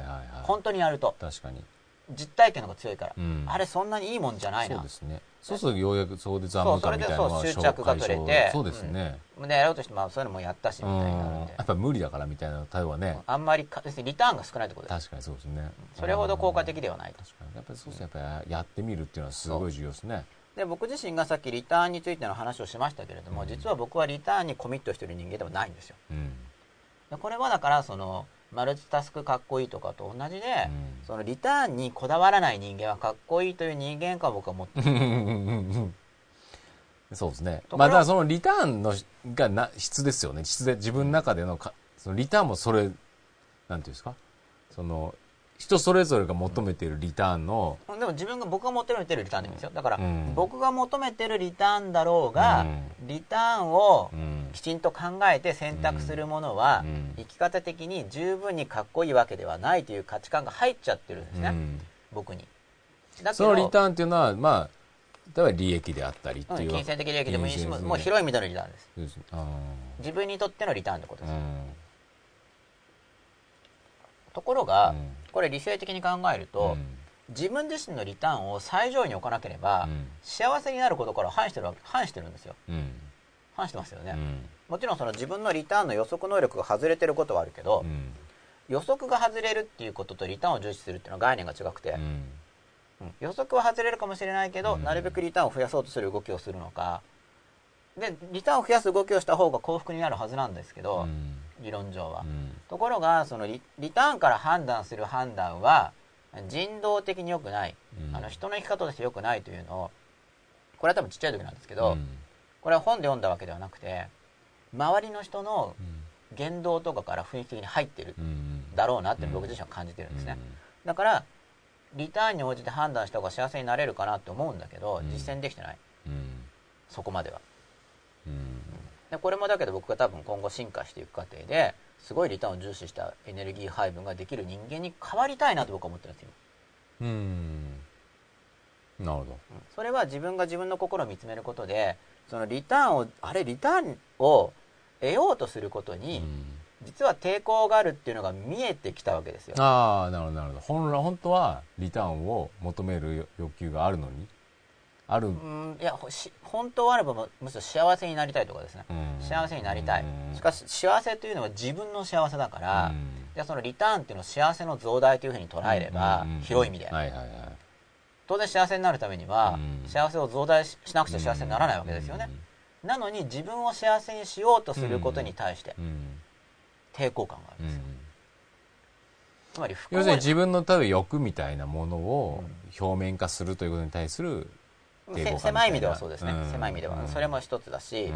だから不幸である選択をするのが尊いという価値観がはい持ってはいはい。はいるとは不幸であれみたいな命令を持ってる、それがなんか美徳が高いうんみたいな。不幸なのにやるの美が徳が高いですねみたいな。そうよく考えるとでも多分そういうなんていうんですか？他人に不幸を進めるのえ多分は教えとしていいのかなってい絵う本とか疑問があるんだけど。そんな多いじゃないですかでも。だからインプットされちゃってインプされますよね。理論的には、ね。他人に不幸を進める人っていい人じゃないじゃないですか。要はお前不幸になれお前も不幸になれよっていう教えをこう説いてる人があれいるとして何なんでしょうね。でも絵本とか多いですよねそういうのね。なんかそんな習慣って嫌だなみたいなな不幸になりなさいとかって教え嫌じゃないでか？ですも多いんじゃないですか？そういうの。要するに自分がもう身ぐるみ剥いで超要約しちゃえばうん。不幸になりなさいと教えなんだけど、うん。それをだからこうなんかいろいろなものをつけることによって、うん。あなたが不幸であるのはいい生き方なんだみたいな結論になってるわけです。うん。いやそれが僕に入っちゃってるんですよ。うん。だからその自分が幸せになろうとするのを十分に踏み出せない。うん。幸せになろうとすると、うん。ダメだよっていう命令が自分の中に入っちゃってる、うん。禁止令が、なんでその僕のエネルギーを僕の幸せを増大する例えばエネルギー投資しますよね。時間だろうがお金だろうが手間だろうが発想力だろうが何でもいいです、うん。広い意味でエネルギーを使いますよね。うん。でこのエネルギーからと投じたエネルギーから最大の幸せが得られるようにうんエネルギーを適切に配投資すると、はいはい。そうすることで僕はすごい幸せになるはずなんだけど、うん理論的にはですよ、はだけどそのリターンが予測できないという意味じゃなくて、うん。まあ、それは外れますよね、うん。ここに投資したらいすごい幸せになると思ったけどやってみたらならないと、これしょうがないです、うん。予測の限界、うん。だけど予測の限界じゃなくてそもそもうん。ハイリターンを求められないんですよメンタル的に、それおかしいと。幸せになるなっていうメールを持ってるんです、僕の中で。それは例えば幸せな人に対する嫉妬とかを見たからかもしれないし、うん。僕自身が自分が幸せになることへの非常にこう、うん抵抗を持ってる。はい。今は。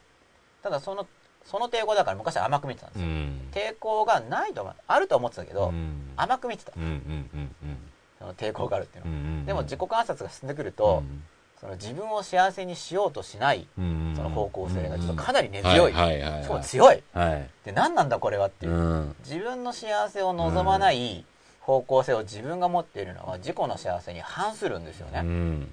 なるほどなるほど。で自分の幸せのイマジネーションの完璧な絵が描けないってことですもんね。要するにそれを書こうとしてもそれを目指すすために本気で突っ込めないそこにそうですよね、でそこができない限り本当の実現化もで難しいわけですもんね。そもそも目指してないわけだ目指してるわけですよね。実は。いやでも本当そうですよね。そこですよね。それをどうアプローチで、まあ、今だから今アプローチしてますいろいろ、うん試してそれは、うん。その真っ裸とかでうん言ってることも一環だし、まあ、だんだん乗り越えてはいるんですけど、うん。だからそのステージが変わったとかの乗り越え方じゃまだないです、でそれはなんとなく方向がこういう形にすればこういけるかなぐらいの。よよくない執着を僕が心にまだたくさん残してる。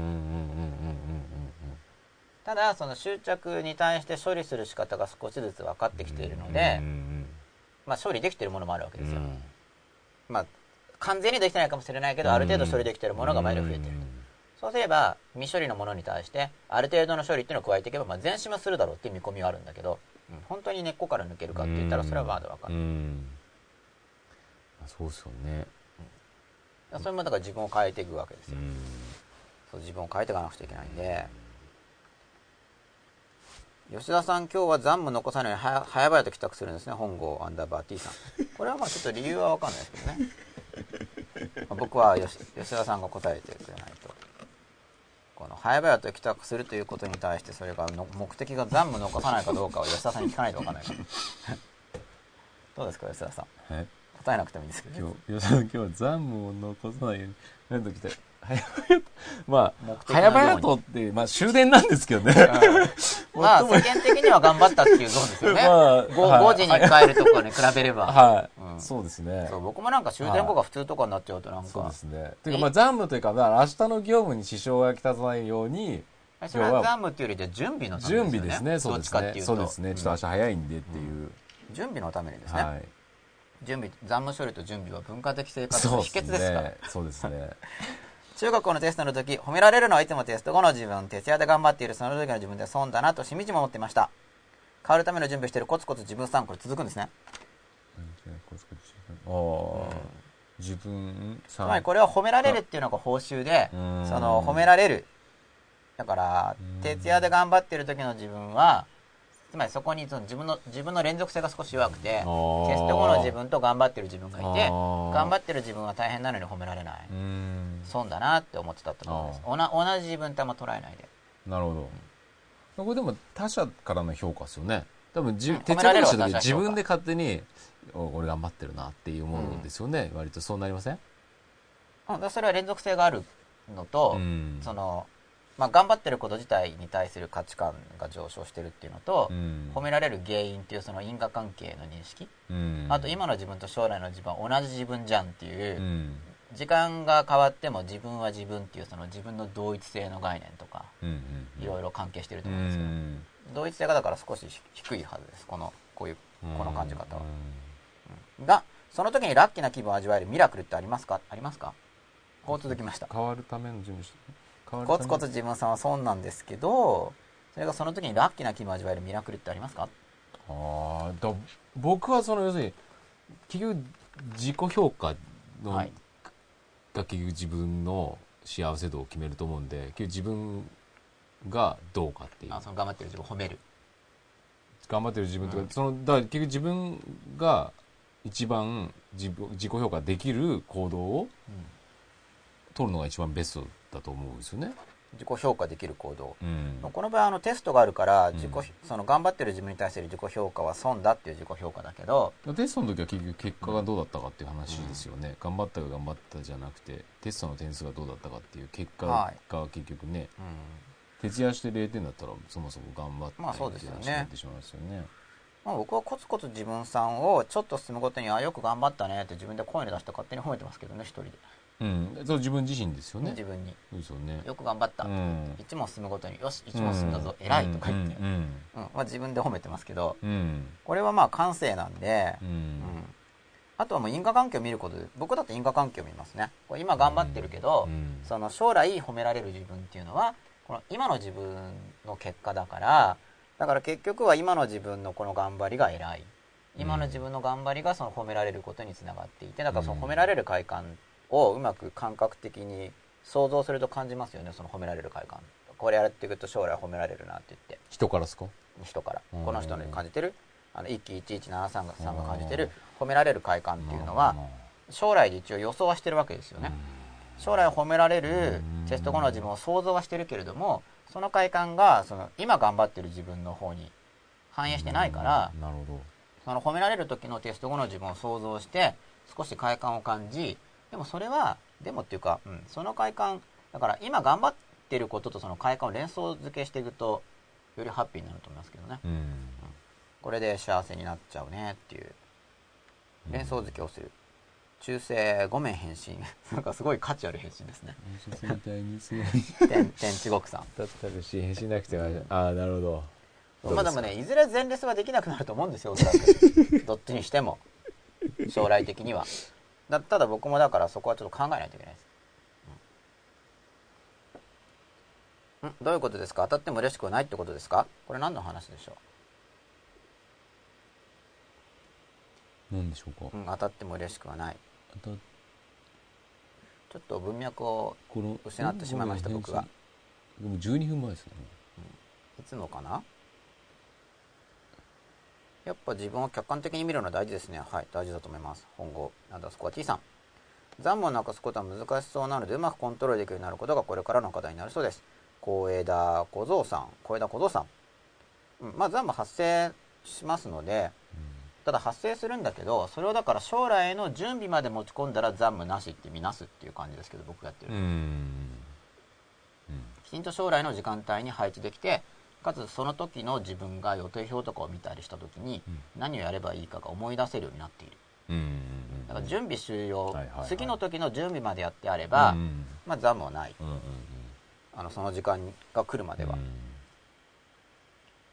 今泣いてるものは幸いだ。貧しいものは幸いだ。言いますねキリスト教本郷アンダーバー T さん。まあ言いますねっていうだけだとちょっと解釈が分かんないですからね。本郷さんがどう解釈しているのか、リターンを得ることは誰かの犠牲の上に成り立ち嫉妬を生んじゃうんだよってことを戒めているのですかね。フルメタルアンダースコア J さん。うん、ああその世間でよくあるリターンに対するまあまあこんなマイナス観念。こんな教えも受けてますよね。ちっちゃい頃ね。なんかこういうようなこと。ああそう。これはただ僕は同意しなかったからあそうですか。うん意図的に。なんかあんま入ってないんですけどどリターンそのものに対する。でもこれは僕もあると思いました、ただおかしい基本的に小学校の時同意とか同意じゃないとかないじゃないですか。ふ一般的には、うんそう。それ僕は考えてたの心の扉みたいな。同意すると入っちゃったの気づいてたから。だけど知らず知らず言語的に明示化されてないとなんか同意非同意とかって言う前にこう、うん。はい、滑り込んでくるわけです心の中に、うん。はっきり言ってくれれば、ううんおかしいとか思いやすいんだけど、そうですね。そうだ結構ただかっこいいなって確かにかっこいいなと思った時点で同意ですよね。要するにね。憧れ来 れちゃうとてね。そうなろうってなっちゃうんで、そうですよね。うん、だから注意してないと、うん。だから注意してるつもりだったんだけど甘かった、うん。僕は僕は子供なりに注意してるつもりだったんだけど、うん。甘かったんですよ。そうですよね。いろいろ入ってますだからでなんかこうなんかこう人助けとかして、はい。名も名乗らずに、うん。さーっと去っていくみたいな人がかっこいいみたいなのは、うん。すっごいありましたよね、まあ別にそれはそれで僕いいと思うんですけどね。うん。でもなんか要するにその感覚で、うん。要するに例えばサービス提供しても、はい。対価をいや対価は結構ですってこう、うん。さーっと去っていくのがはい、一番かっこいいなっていうのは、うん。今でもありますけどね僕の中ではそう。あそうなんですね。僕は一番ではないですけど、うん。ただその自分のリターンの最大化っていうのを真面目に考えちゃいけないっていう観念がある。うん。なるほどつまり最大化まで、うん。リターンをある程度考えるのはいいけど、うん。最大化っていうのを自分の知性を傾けて、うん。真剣に考えては、そこまで考えてはそこに執着していくっていうところですうんリねターンの最大化っていうことに本当にコミットしてうん。自己リターンを最大化するために自分の知性やら何やらうん全経験をそこに集中してしっかりリターンを最大化するとそこまできっちりやるのはいけないんだって思ってます僕は。うん。感覚的うん。にしかし今僕の理論的には全知性を傾けて最大化した方がいいであろう。うん。っていうふうに理論はそういうふうにこうしてでも僕は感覚はそれに対する抵抗がすごくあなるるんです要するに経済的安定をうんまずちゃんとつけなきゃいけないって発動した時にははい。一回そのアプローチに行かないといけないですもんね。そこに執着していくっていうような。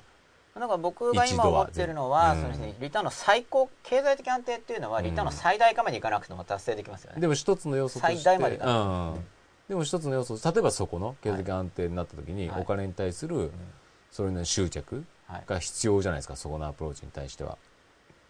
うん。一度は。一度は。僕はなんかそういう気がするんですよ。はい。一回そこに本当にはい。徹底的に一回そこをまあ、必要かわかんないですけど、うん。執着することで、うん。その段階においては向上するっていうのはわかります。うん。だからそこのモードにだから話で言うとそこのモードに行かなきゃいけないんだろうなっていう感覚は僕の中にもあったりするんですよね。あ自分のスイステージ変えて。ステージ変えて一。回そうですねそうですね。うん、でそこでかんもう感覚としてうん。はい。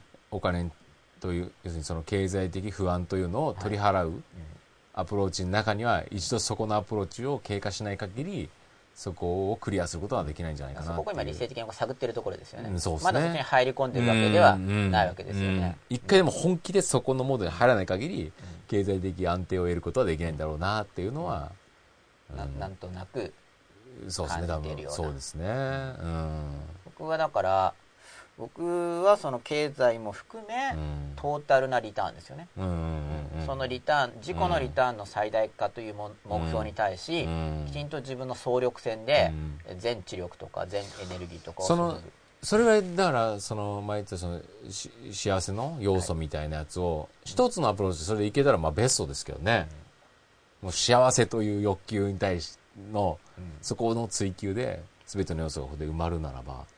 まあ、あ相反する手法としてはいろいろ出てくると思うんですよ、うん。しかしその自分の感じる幸せ感をうん。最大化するということ自体に僕は抵抗感を持ってるってことです。ああそうです。そうですね。そもそも、うんうんうん。っていうことは自分が自分を幸せになることを許してないっていうことですよね、うん。あるいは幸せになるどころか、うん。幸せになるためにうん。動くことすら許してない、ああそっかそっかそっか。あるいはもっとですね幸せになろうと思うことすら許してないんですよ。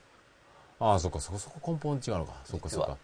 幸せそうかそこは確かにそっかそっか。幸せになろう,、なろうと思うこともダメなんです。もうすなるでに なるほどちょっとないんですよ。どなるほだからそれが僕が前言ったそのひとりさんのど悪にならなきゃいけない。他人に対してもだから幸せを願うときに自分で最低にするって話しましたよね、うん。この人はなだれが大きすぎなんじゃない自分に対してもやってるんですだかなるほどなるほど。まだ幸せになる。全然やってます。だから そう自分に対してもこう点数付けしてるんです。自分自分の幸せ度はこんな程度が適当でありまだまだそんな幸せになるには早いと。自分に対してこの程度は苦しめよって思ってはいはいはいはい。あれもっと苦しめようぐらいのうん。感覚を自分に対して持ってるわけです。うん。なるほど。あちょっとちょっと違うのか。幸せになることを望むことすあら思うですね。思うことでもストップしてるから思ってプランニングしてとかっていうそのすごい手前のところでうん抵抗が入ってるんです僕の場合は。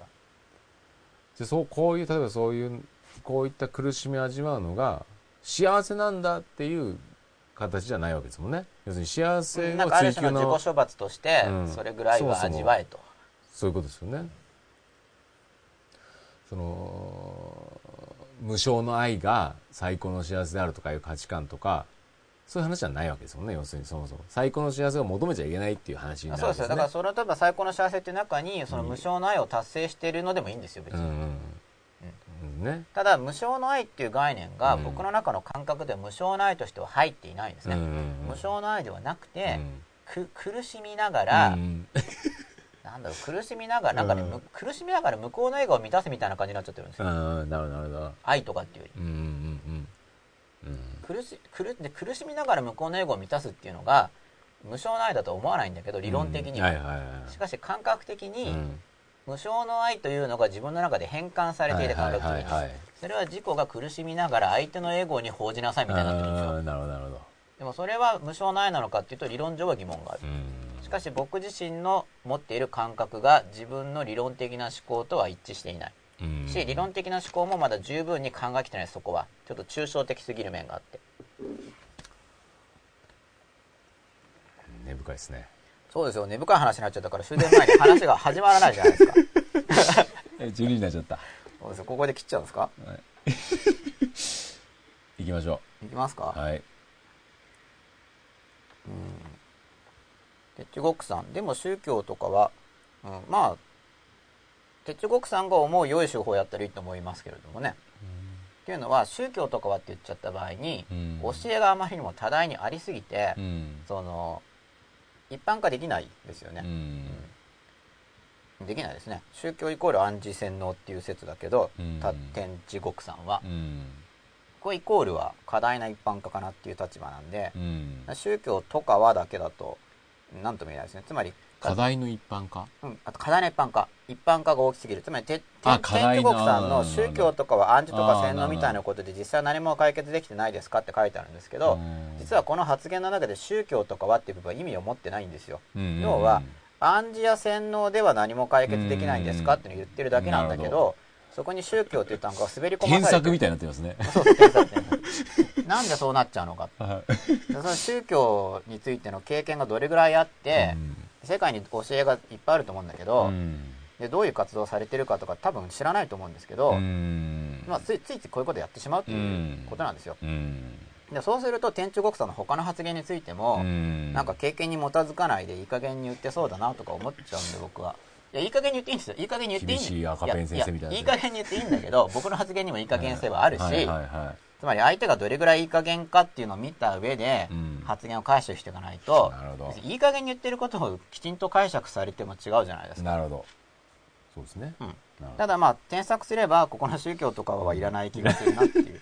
初めから暗示洗脳で言えばいいんだしかも暗示洗脳並列してるけど、う並列できんのかなとかこう思っちゃうから これ並列なんのかな？そう面白いですね。今度なんかツイッター書き込み添削っていうのを小論文。2時間ぐらいやってみましょうか。いやこの書き込みはまず文法的にですねみたいな。だからやこのいやこの天中国さんの文が面白いんですよだから。あの確かに小論とかでありがちなテーマを含んでるんですよ。僕がこれ 受験指導してるから反応してしまって。なるほどなるほどね暗示洗脳って並列してるけど。教え子がこういうふうに書いたりするわけですね。例えば小論とかのな例えばこういう表現使ったりとか。そう。しかもここで暗示洗脳に対する例示で宗教が適切かどうかとかっていうのはやっぱこう突っ込まれるから、よく出るの医学部でこういうテーマって。あまあ別に宗教とはとかってズバリ書かないですけど、あうんうんうん。まあ死生観とか問われますからね、まあちょっとついつい反応してしまいましたよ。そういう意味では先生の習慣が。いいいいところついてきました、はい。反応してしまいましたがはい。マズローの要求5段階の2番目経済の安定うん経済の安定いいですね。何かと比較して最大化を目指しすぎるよりある程度で満足できる心を持ってる人が幸せだと思う。これ意味が分かんないですだから。うん。何かと比較して最大化を目指すっていうのはう、ん。意味が分かんないですね。うん。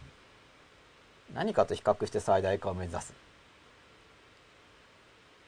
だからある程度で満足できる心っていうのは最大化とは違うからっていうことを言ってるんですかね、うんまあ、ちょっとよく主張が分かんないんで天天中国さんの主張がよく分かりません、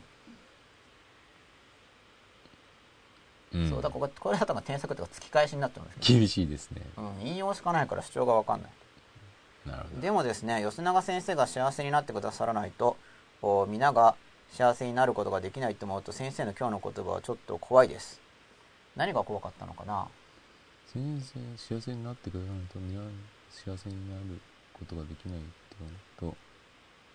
ああどういう意味ですかね？これもいくつか解釈が考えられますよね。う、ん。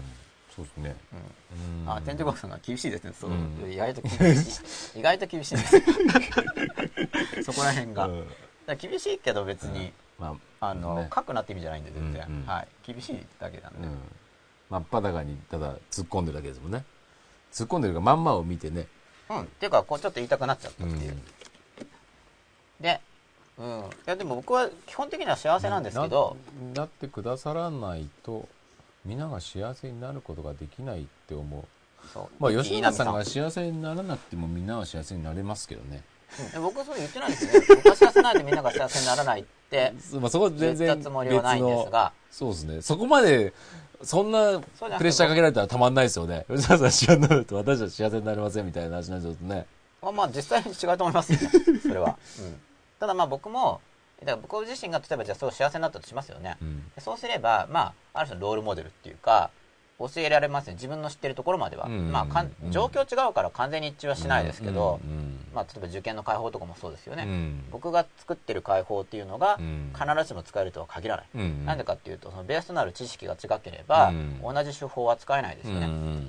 実際教える時に手法変えてますけどでうん。じゃあそのじゃあセンター5分で解きましたとか言ってでもうんそのやり方をそのままうん。こうやればできるよって言っても、うん。あできないんでもともとそれは僕が前聞いたあの原告を5分で解く人の話もそうで、うん。それを僕が聞いてもそのまま使えないわけですよ問題を見てこうスライドさせたら一致するからって言っても、うん。もっと詳しくインタビューしないと大体わかる。こ このその、まあそうですね。スライドして重ねるのその中身がえらい重要で、そうですね。ら僕自身はすごい幸せにうん。なろうとはうん。なんだろう。だからさっき言ったように理論的にはそっちに傾いてるわけです、うん。で僕自身のそのリターンっていうのを考えた時に、その自分自身の幸せ感っていうものが上がっていくことによって自分の周りの人が幸せなこともリターンなわけですよ。うんうんうん。別に。はいはいはい。それはリターンがありますよね、うん。それで実感して、う嬉しい。うん。自分がそれが、うん。だから自分のリターンを最大化しなくちゃいけないなと。うん。でその幸せの抵抗感があるっていうのは、なんとなく気づいてたんですけど、うん。その人間は不幸を願う性質があるとか、うん。あのうまくいきそうになるとなぜかぶち壊してしまうとか、はいろいろみ見聞するし、うん自分も体験しているし、うん。自分への幸せを許せてないって話も聞くし、うん。自分でも体験しているし、うん。何なのかなでもなんかでも、はい。要するにあんまり早い段階ではい。これがパーフェクトな幸せだってうん。行き着く、その先どうすんのって話もあるじゃないですか。やっぱりそのある程度追求をし続けるはい。状況っていうのはがい。どっかにあった方がうん。生きていく？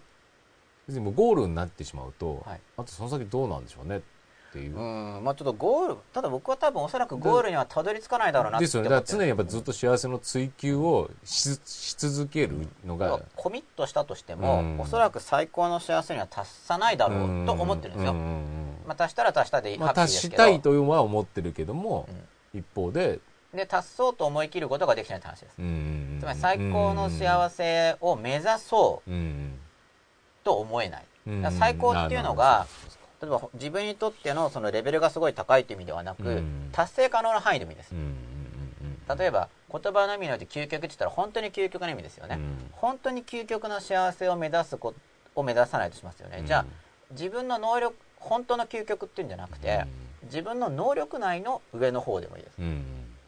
自分の能力内のトップレベルの幸せを目指すことにすら僕は抵抗感がある。あそのうん。究極の幸せとかって確かにうん。さっき宗教的、うん。宗教的な概念に入ると思いますけどそれは単に自分で現実的に達成可能なレベルのうん。別にその上端本当の最高とも言わない。トップレベル、うん。上の方の幸せの達成をも目指せないです、うん。目指せないっていうかそのそれを目指すことに対しての抵抵抗感を持ってる。要するにもうそこに掴めるものに対して掴んでいけないという抵抗があるってことですね。要するに幸せ自体を恐れている、うん。恐れているか、うん。あの良くないことであるという抑止がうん自分の中にある、うんで本当に良くないものので抑止があるものだから本当に良くないものなのかどうかこの観念はどこから入ったものなのかっていう検討をやってきたんですけど、あどうもインプットは明確にどっかの本の一一文とか、うん。誰かのセリフっていうよりはなんかもっと広がっているものを批判できずあの広く広がっているものだから自分で気づかずに知らず知らず取り込んでしまったうん。感じがするなっていうのが僕の今の段階でで理論的には幸せを目指すように、うん。いや目指してるんですよ。うん。目指してるんだけど目指してるんだけど抑止がありながら目指している。それによって目指してるんだけど目指すということについて本当に入り込めてないんです僕自身が、目指してはいるんですよ。目指してはいるんだけど、うん。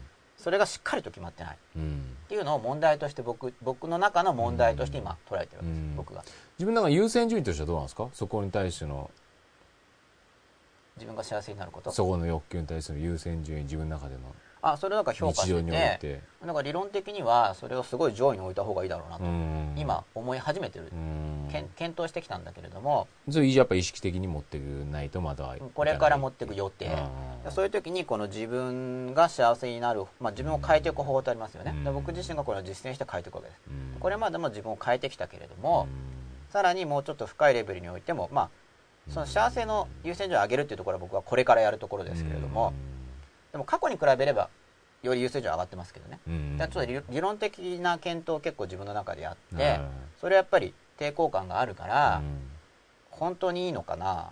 あ例えば自分を変えるとしても変えちゃっていいのかな？うんっていうレベルの検討をうん。しばらくやっていた感じですね、やっぱ各自がやってっていいと思うんですけどうん。自分でいいと思う道を行くのが大事そうねなんですかね。おそ恐れなんですかね。恐れが入ってますそうねね。はい。でその自分の先入観とかをどういうふうに、うん。あの変えていくかという話が、この自分を変えていく方法なわけですよ、はで僕もだからこれをやって変えていく今までもこれを使ってきているしまあ、話してもきているし、はい、でこれからもこれをつ、まあ、今の僕の知ってるやり方としては、うん。さっきのじゃあ自分の幸せに実ついて上げると際かそうそうやってるしうん。で今実際に僕がこれから使うテーマとして、うん。リアルタイムなのが、自分の幸せを増やすリターンを増やすということについての優先順位を上げるためにこれを使う予定ですよ、はい。うん、ツイッターやチャットなんかでレスポンスするとき内省に向かわずに他者分析や文法分析に論点を移して持論を防衛する人よく見ます。本郷アンダースコア T さん。これはあれですかね。僕がそれで持論を防衛したって意味で言ってるんですかね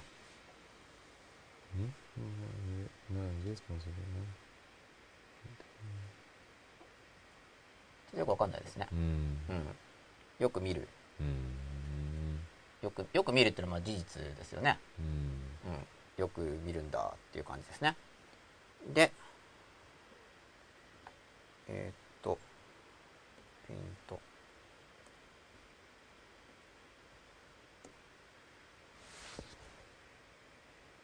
れこれは新しいのにしちゃったのかな？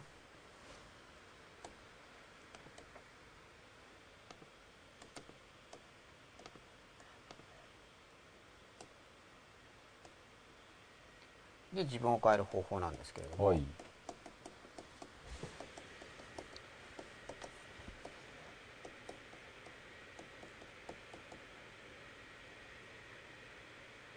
なんかちょっと時間を過ぎちゃったので少し抵抗を感じながら。うん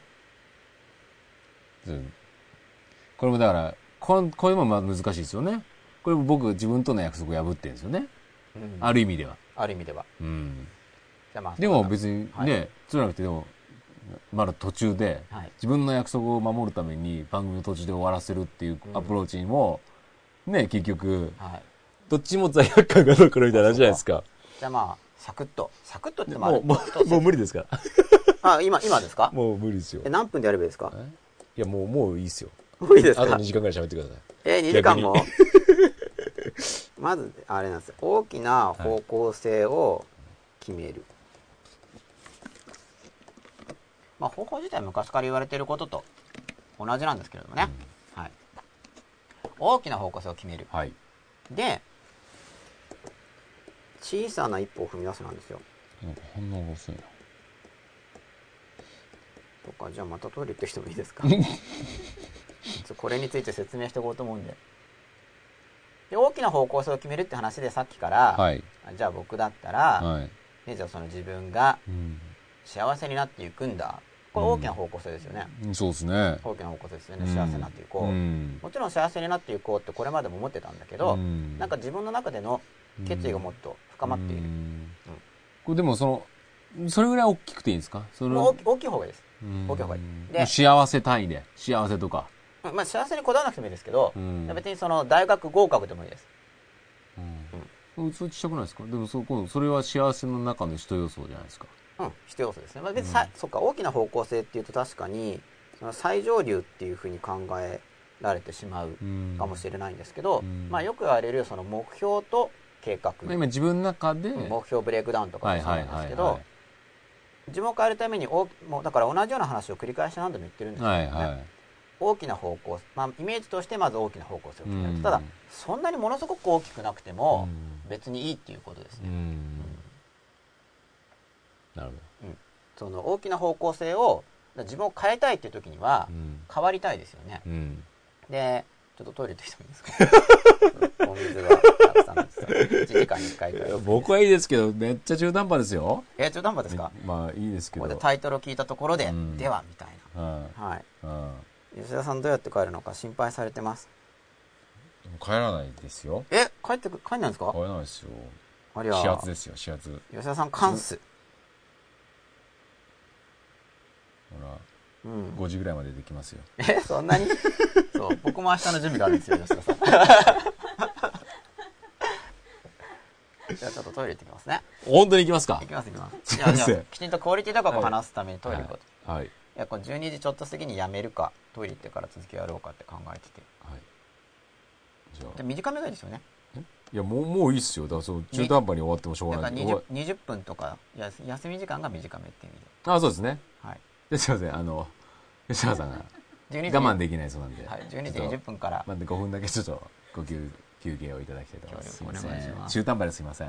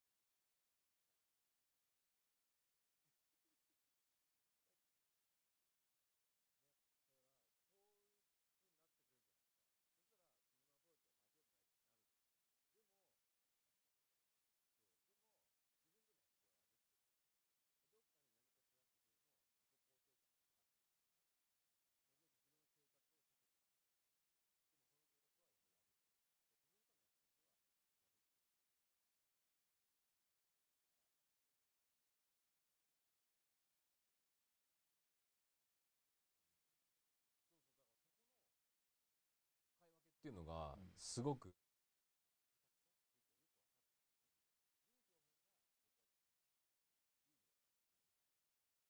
再開しましょうか。すいませんお待たせしました。お待たせしました。はい。あれですよツイッター見ると吉田さん応援書き込みが、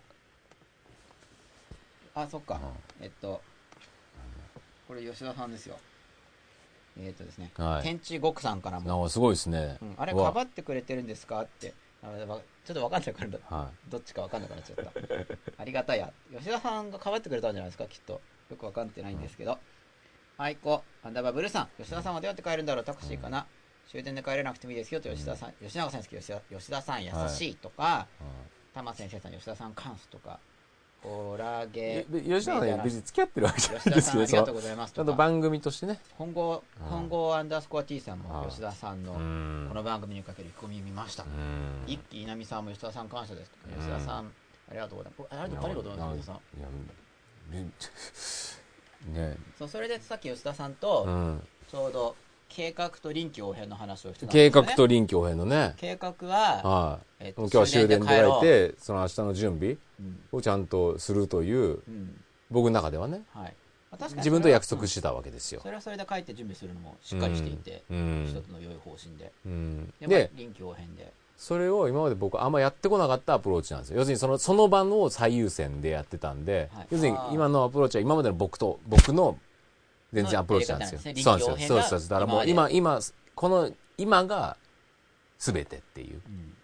その今のが最優先。はい。でそのアプローチをを少し変更しようと思ってそうですさっき言ったようには真逆アプローチでい。ちゃんとその、あそうですそうです。逆で。そうです。だからどっか飲みとか行っても一次会一次会今だったらあみんなが帰一番最後までいそこの場にいつまでもそうです。誰かが飲みに行きたたかったらそこ最後まで付き合うっていうアプローチだったわけですよ、はい。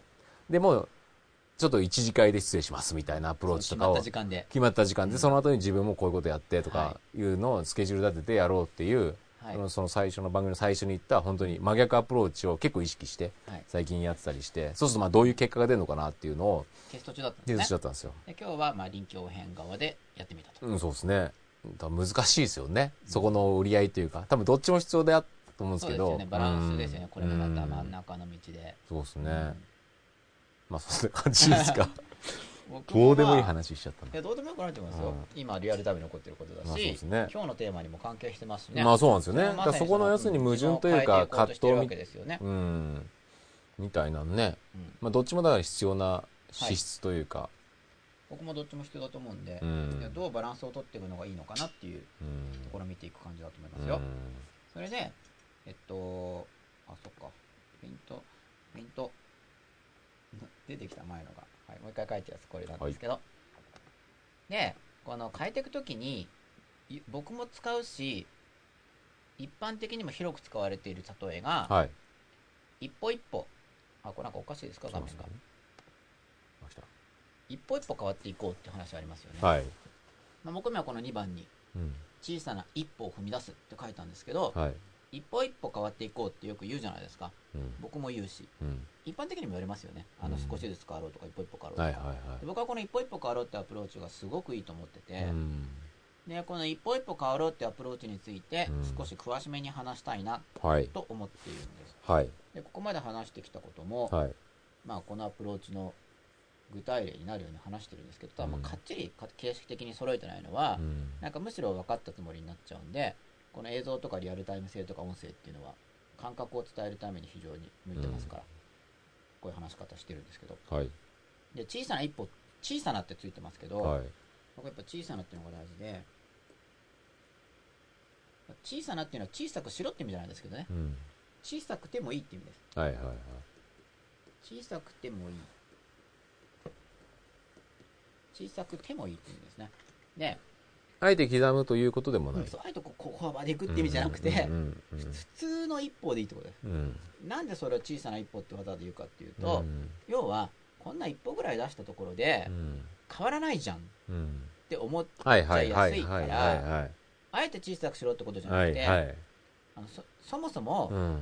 一気に変わろうとしてもはい。無理だよねって話です、はいはいはい。で自分を変える方法を使いたい時っていうのは、うん。変わりたいけど変われない時ですよね、うん。つまり自分を変えたい、はい。さっと変われれば、うん。自分を変える方法とかいらないはい。ですよね、はい。だって変わ変われるから。うん。だからあなんか変わりたいなうん。っていう時に自分を変える方法が必要になるのは、うん。すぐに変われない時なんですよ、はい。変わりたいけど変われたい時に変わりたいけど変われない時にどう変わっていくかっうん。ていうのが自分を変える方法ですよね、はい。だから自分を変える方法を使う時には、うん。変わりたいのに変われないわけだから、うん。変わりたい方向性っていうのを持ってるわけです。それがその大きな方向性。これ。それが大きなの意味です。大きなの意味、うん。さっきちょっと吉田さんに質問されたんですけど、はい。それが大きなの意味それっていうのは変わろう変われ僕スイッチ入れてなかったですか？はい。スイッチ入れてませんでした。どう入れてきたか。みんな聞こえてたかな？聞こえてなかったりして。さてうーん。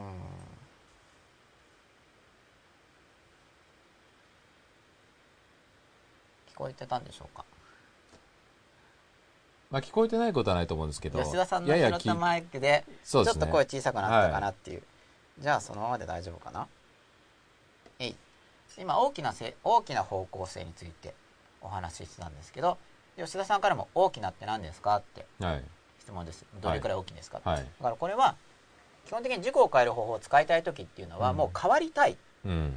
もう欲求としてあるもの変わりたいっていうのがあるから自己を変える方法はいをはい。使おうと思いますね、はいはいはい。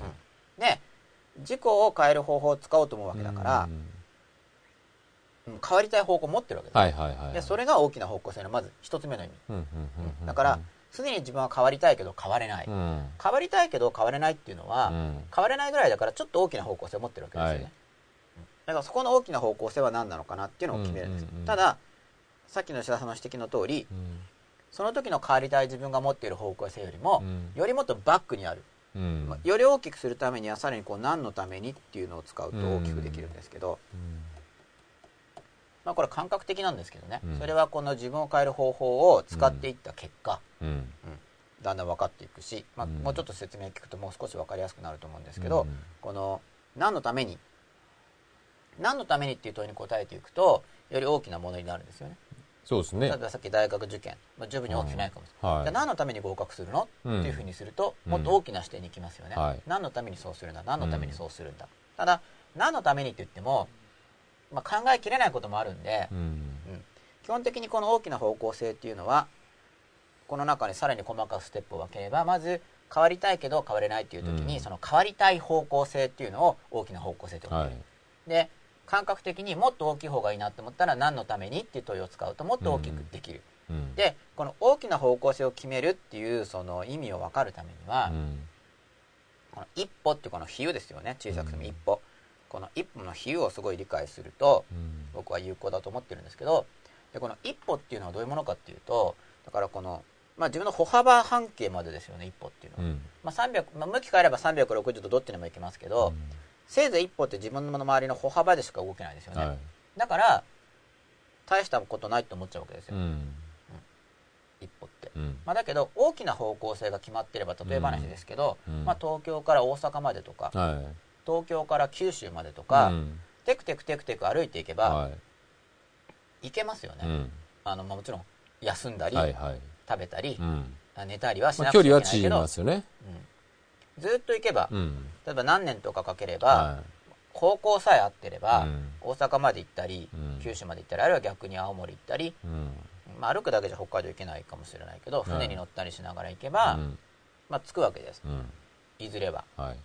だからこの小さな一歩っていうので達成していくために、うん。よくその持続するっていうんですけどイメージとして捉えたいのがその遠くまで歩くっていう、うんうん。テクテクテクテク、はいはい遠くまで歩いていく、うん。このイメージを持つとすごい分かりやすいと思うんですよね、うん。でそれを自分に入れるためにまあイメージの中ではそっかまず理屈的に方向が決まっていればまあ大体の方向が決まっていれば、うん。テクテク歩いていけば時間が経つとそっちにかなり進んでるよね。っていうのはまず、まあ、お話としての理解ですよね。体験として理解した時は、まあ、山登る時とかあとなんかすごい階段の向こうに神社があるところとかこう上がっていくとなんかすごい上がっていって下を見るとあこんなに上がってきたんだ。うん。ってありますよね。うん。だからあれはもう山頂にいた時のその景色がこうパーッと広く見えたうん。喜び、うん。あるいはじゃあ神社まで着いた。あ着いた。っていう喜び。それを感じるときにこの同じ方向に歩いていくと、うん。達成するんだよ。っていう比喩として体験すると、現実体験の方がお話よりも比喩ってよく機能するんで、は同じ方向に行ったからきちんと着いた。っていうふうに感じるともっとよく感覚的に入るんですけど、うん。自分の感覚に入れるためには、うん。なんかまあお話をしてはその遠くまで行く時とか、うん。でここで大事なのがまず自分の周りの小さな一歩しか行けないんだけど大きな方向性が決まってれば、方向があるから多少こうブレてもうん。つくっていうのが重要なんですよ、はいはいはいうん。多少ブレても、うん。うん。だからこの一歩っていうのはいろいろな抵抗が出てきて、うんまずこんなちょっとの一歩を歩んだところでうん大したことないんじゃないか、うんでそれについては大きな方向性が決まっていれば、うん。テクテクいけばあの休みながらでも方向性が決まってると結構行くよねっていうまず比喩ですよね、うん。小さい一歩だけど方向が決まっててそっち目指していけば、ずっと全速力で走らなくても、歩いていけばそっち行くわけです、うん。で確かに。だけどランダムに動いてたら小さな一歩でもあのどっか行けないですよね、うん。適当にこう歩いてるだけだったら、はやっぱ周りをさまよってるように過ぎない、うん。ぐるぐるさまよってるように過ぎないんで、大きな方向性を持つってことですよね、うん。で大きなせ方向性としてのすごい上流にあるもの大きな何のために何のために何のために繰り返しやっていくと僕が思ってるのはすごい幸せになろう。うん。自分がうんと幸せになろう。うん。っていうのが大きな方向性としてはい。まあこれはいろんな人にとって、うん。大学合格とかだともうすごく個人差が出てきますよね。そうですね。大学例えばもう卒業しちゃってる人とか、うん。もうそれは方向性にないかもしうれない、ん。でそれはもう各自で見ていくんですけど、うん。ただすごい幸せになろうとかっていうのは重要な方向性だなとうん。僕は思ってるんですね、うん。で大きな方向性がないと一歩を踏み出しても結構その結構今の自分の周りを歩きがち。うん。例えばずっとじゃあ東京にいてもう大阪の方に歩くんだって決めてずっと歩いていって、うん。例えば途中で仕事とかしながら歩いていって、でじゃあ泊まりながらずっと歩いていけばそっちの方行きますよね、でもただなんとなく散歩してたら、うんまあ、あんまり、まあ、今道があるから道路があるから道路歩いていけばずっと遠く行きますけどそれまた方向性持ってるんで、うん。広いところを適当に歩いてたら多分なんかぐるぐるしちゃうと思う。うん。方向がないから。うん。だから方向性を持ってないと結構ぐるぐるしちゃうんですね、うん人って。あんまり変わらない、はいはいはい。でもそれは一歩が小さいからじゃなくて方向が決まってないからなんですなるなるなるむしろ、うんうんうんうん。その一歩を踏み出してるのに進まないのはうんうんうん。うん方向が決まってないからで、うん。同じ方向に行けばだんだんすごい進むよねうん。っていうのをまず感覚として変えるためには。だからで小さな一歩を踏み出しても変わった気もしない、どうん。まだ小さな一歩。うん。なんかきんじゃあ大阪行くぞって一歩歩いたところで、まあ、東京なわけですよ、うん。じゃあ100歩歩いたってまた全然近所だし。う、んだけどずっと行けばうん。1年2年3年あるいは半年でもいいです。1ヶ月でもいいけど、うん。だいぶ遠く行きますよね、うん。それは方向性が決まってるからで、うん、一歩の歩幅以上に方向性を持ってるかどうかが重要なんですよ、うん。その方向性を決めてずっと行ってれば。ちょっと具体的に例えば大学受験だとしまして、えーそのその場合の大きな方向性っていうのは志望校になるんですか？志望校ですね、うん。志望校ですね、でそれに向けての小さな一歩を踏み出すと、うん。ただ大学受験って人工的なことなんで、うん。あの期日がありますよね。うん。期日が。はい。だからそれだと小さな一歩を踏み出すだけだといかなかったりするんですよ。ああなるほ間に合わないっていう現象が出てくるかあら例えばさっきの大阪に行くのは3日後にとかうん。歩いていくとしてもうん。1週間後にとか行ったらるほどなるほど。じゃあつかないよねってなりますよね。でもそっちの方向性でずっと何年も歩いてればどんどん近づくし、うん。いずれつく。まあつかない人もいるかもしれないけど、うん。かなり進みますよね、うんうんうんそしたら、えー全く運動してなかった人が、はい。えーやっぱり運動しなきゃいけないと、はい。健康的な理由で、はい。その場合の大きな方向性は何になりますか、まああまり具体的に考えてない場合はもっと運動しようとかですよね。うんで具体的に考えられてればさらにいいですよねうん。例えばじゃあ体重で記述してもいいし、うん。まあ、その数値で記述してもいいし、うん。あの実行で記述してもいいですよね。毎日こういう運動をするとか、うん。そういうのができる自分になる、つまりその毎日実行するってことが実は目標になっているので、うん。あの急に実行できない場合は。じゃあ少しずつやっていこう。これはだから変わりにくい。毎日やろうと思ってすぐできたら別にいいんですけど、うん。変わりにくい場合どうするかって言ったら戦略として小さな一歩でやるっていうのを戦略として採用するってことですよ、うんしかも休みながらでもいい。同じ方向に進もうとする。うん。そうするとだんだん変わっていくんでそっち方向に、うん。まあこれもなんかこれもひとりさんが言ってたのかな？ひとりさんが言ってましたな。アスファルトの下の草の例えとかも同じようなもんでうん。なんか草がアスファルトからこうポコって出るじゃないですか、はいはい。あれもなんかずっと上に伸びるっていうのをやってるわけですよ、うん。でこれもだからあの比喩なんでうん。想像するといいんですけどね。うん。この比喩がいいのはあのめくれるかどうかは、まあ、認識してるか分かんないですけど上が感覚比喩としては上が暗い。暗くて蓋があると。でそこをこうずっと押してるわけです。ちちょっとずつちょっとずつ。方向を持って。でずっと押してる時にこうパカって開いて光が見えるんだけど、うん。それまでは全然見えないわけじゃないですか。でも信じてずっと押していった時に、まあ開いてるよねって話なんですけど、うん。実際に、うんでそれが他のことでも起こるよっていううん。例え話なんですけど、うん。それも一つの例え話ですよね。だからその山を登る例え話でもいいし草がアスファルトをめくる例え話でもいい。僕が好きなのは遠くに歩いていく話。うん。そういう例え話で、まあ、ここ感覚ですけどね。感覚をつかむ。す全てのことに適用できるわけじゃないんだけどそれ感覚をつかんでることでくじけそうになった時にいやこれはそのうちつくんだっていうふうにこう思いをもう一回戻しやすくなるわけです。例え話を知ってることで、そういうふうに使うんですけど例え話は。で理論としてはほほ小さな一歩の歩幅が小さくて別に掛け算だからもちろん歩幅かける回数以上は進めないんですけどね、うん。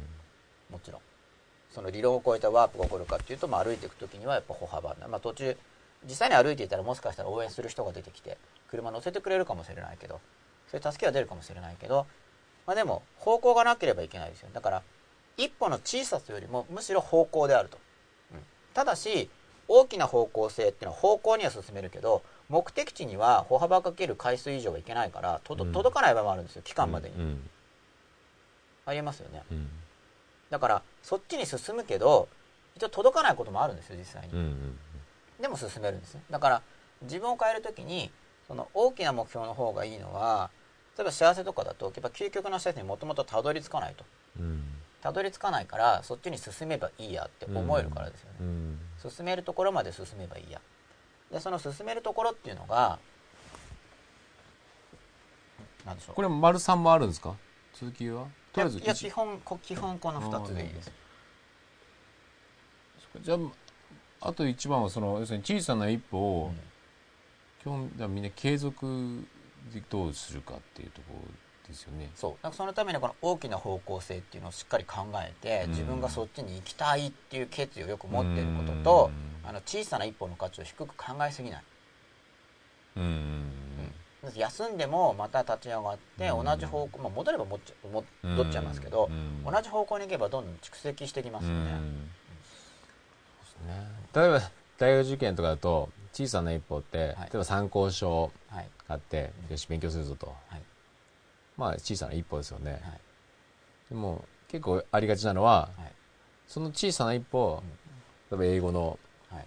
こう参考書買ってきましたと。はい。でよしやるぞと。はい。で1ページ2ページちょっとやって、ん。ちょっと難しいな。はい。でまた小さな一歩ではい。また違う会社の英語の参考書とか買って、はい。こうそれも小さな一歩じゃないですか、うん。要するに同じところで、はいこう小さな一歩を。やっぱ前に進んだ方がいいですよね。ね。うん。だから例えばでも多分その、うん。でもそういう小さな一歩やるけど、同じとこで小さな一歩をやってるパターンって、うん。なんかいろんなことで多いような気もするんですよね。やっぱ方向性がだからできてないうんですね。その方向そっちに進むってやらなくちゃいけないかだからら進まないといけない。だこの一番の大きな方向性に相当のこう吸引力っていうんですか？はい。そのこっち来いっていうようなだから方向性がわからない場合はもちろん、まあうん、方向を教えてくれる人にき質問、うん。アドバイス受けたりとかした方がいいと思うけど。具体的な方がいいんですかね？どうなんですかね？例えばその英英単語の人っていうのも、じゃあ本選びましたって小さな一歩をしでそれが小さな一歩でもいいんですもちろん。例えばじゃあ自分に合った単語集を探そうっていうのでもいいんですよ、うん。で単語集が見つからなければ、うん。単語集アプローチじゃなくて別の代替アプローチを探して次の手法を探そうっていうふうにずっと一歩踏み出していけばやっぱいずれ解決すると思うんですよね。その試行錯誤も含めて。うん。結構時間かかりますよねそのアプローチね。やっぱね。時間はかかります自ね要するに自分自身の大きな方向性の決め方だったり、はい。うん。小さな一歩のはい。取り方とか歩幅とかね、はい。結構時間かかるアプローチではありますよね。うんまあ多くの場合時間かかりますね。それはこの新幹線で乗った方が早いよねとかがあるから。一歩で行くよりは。うん。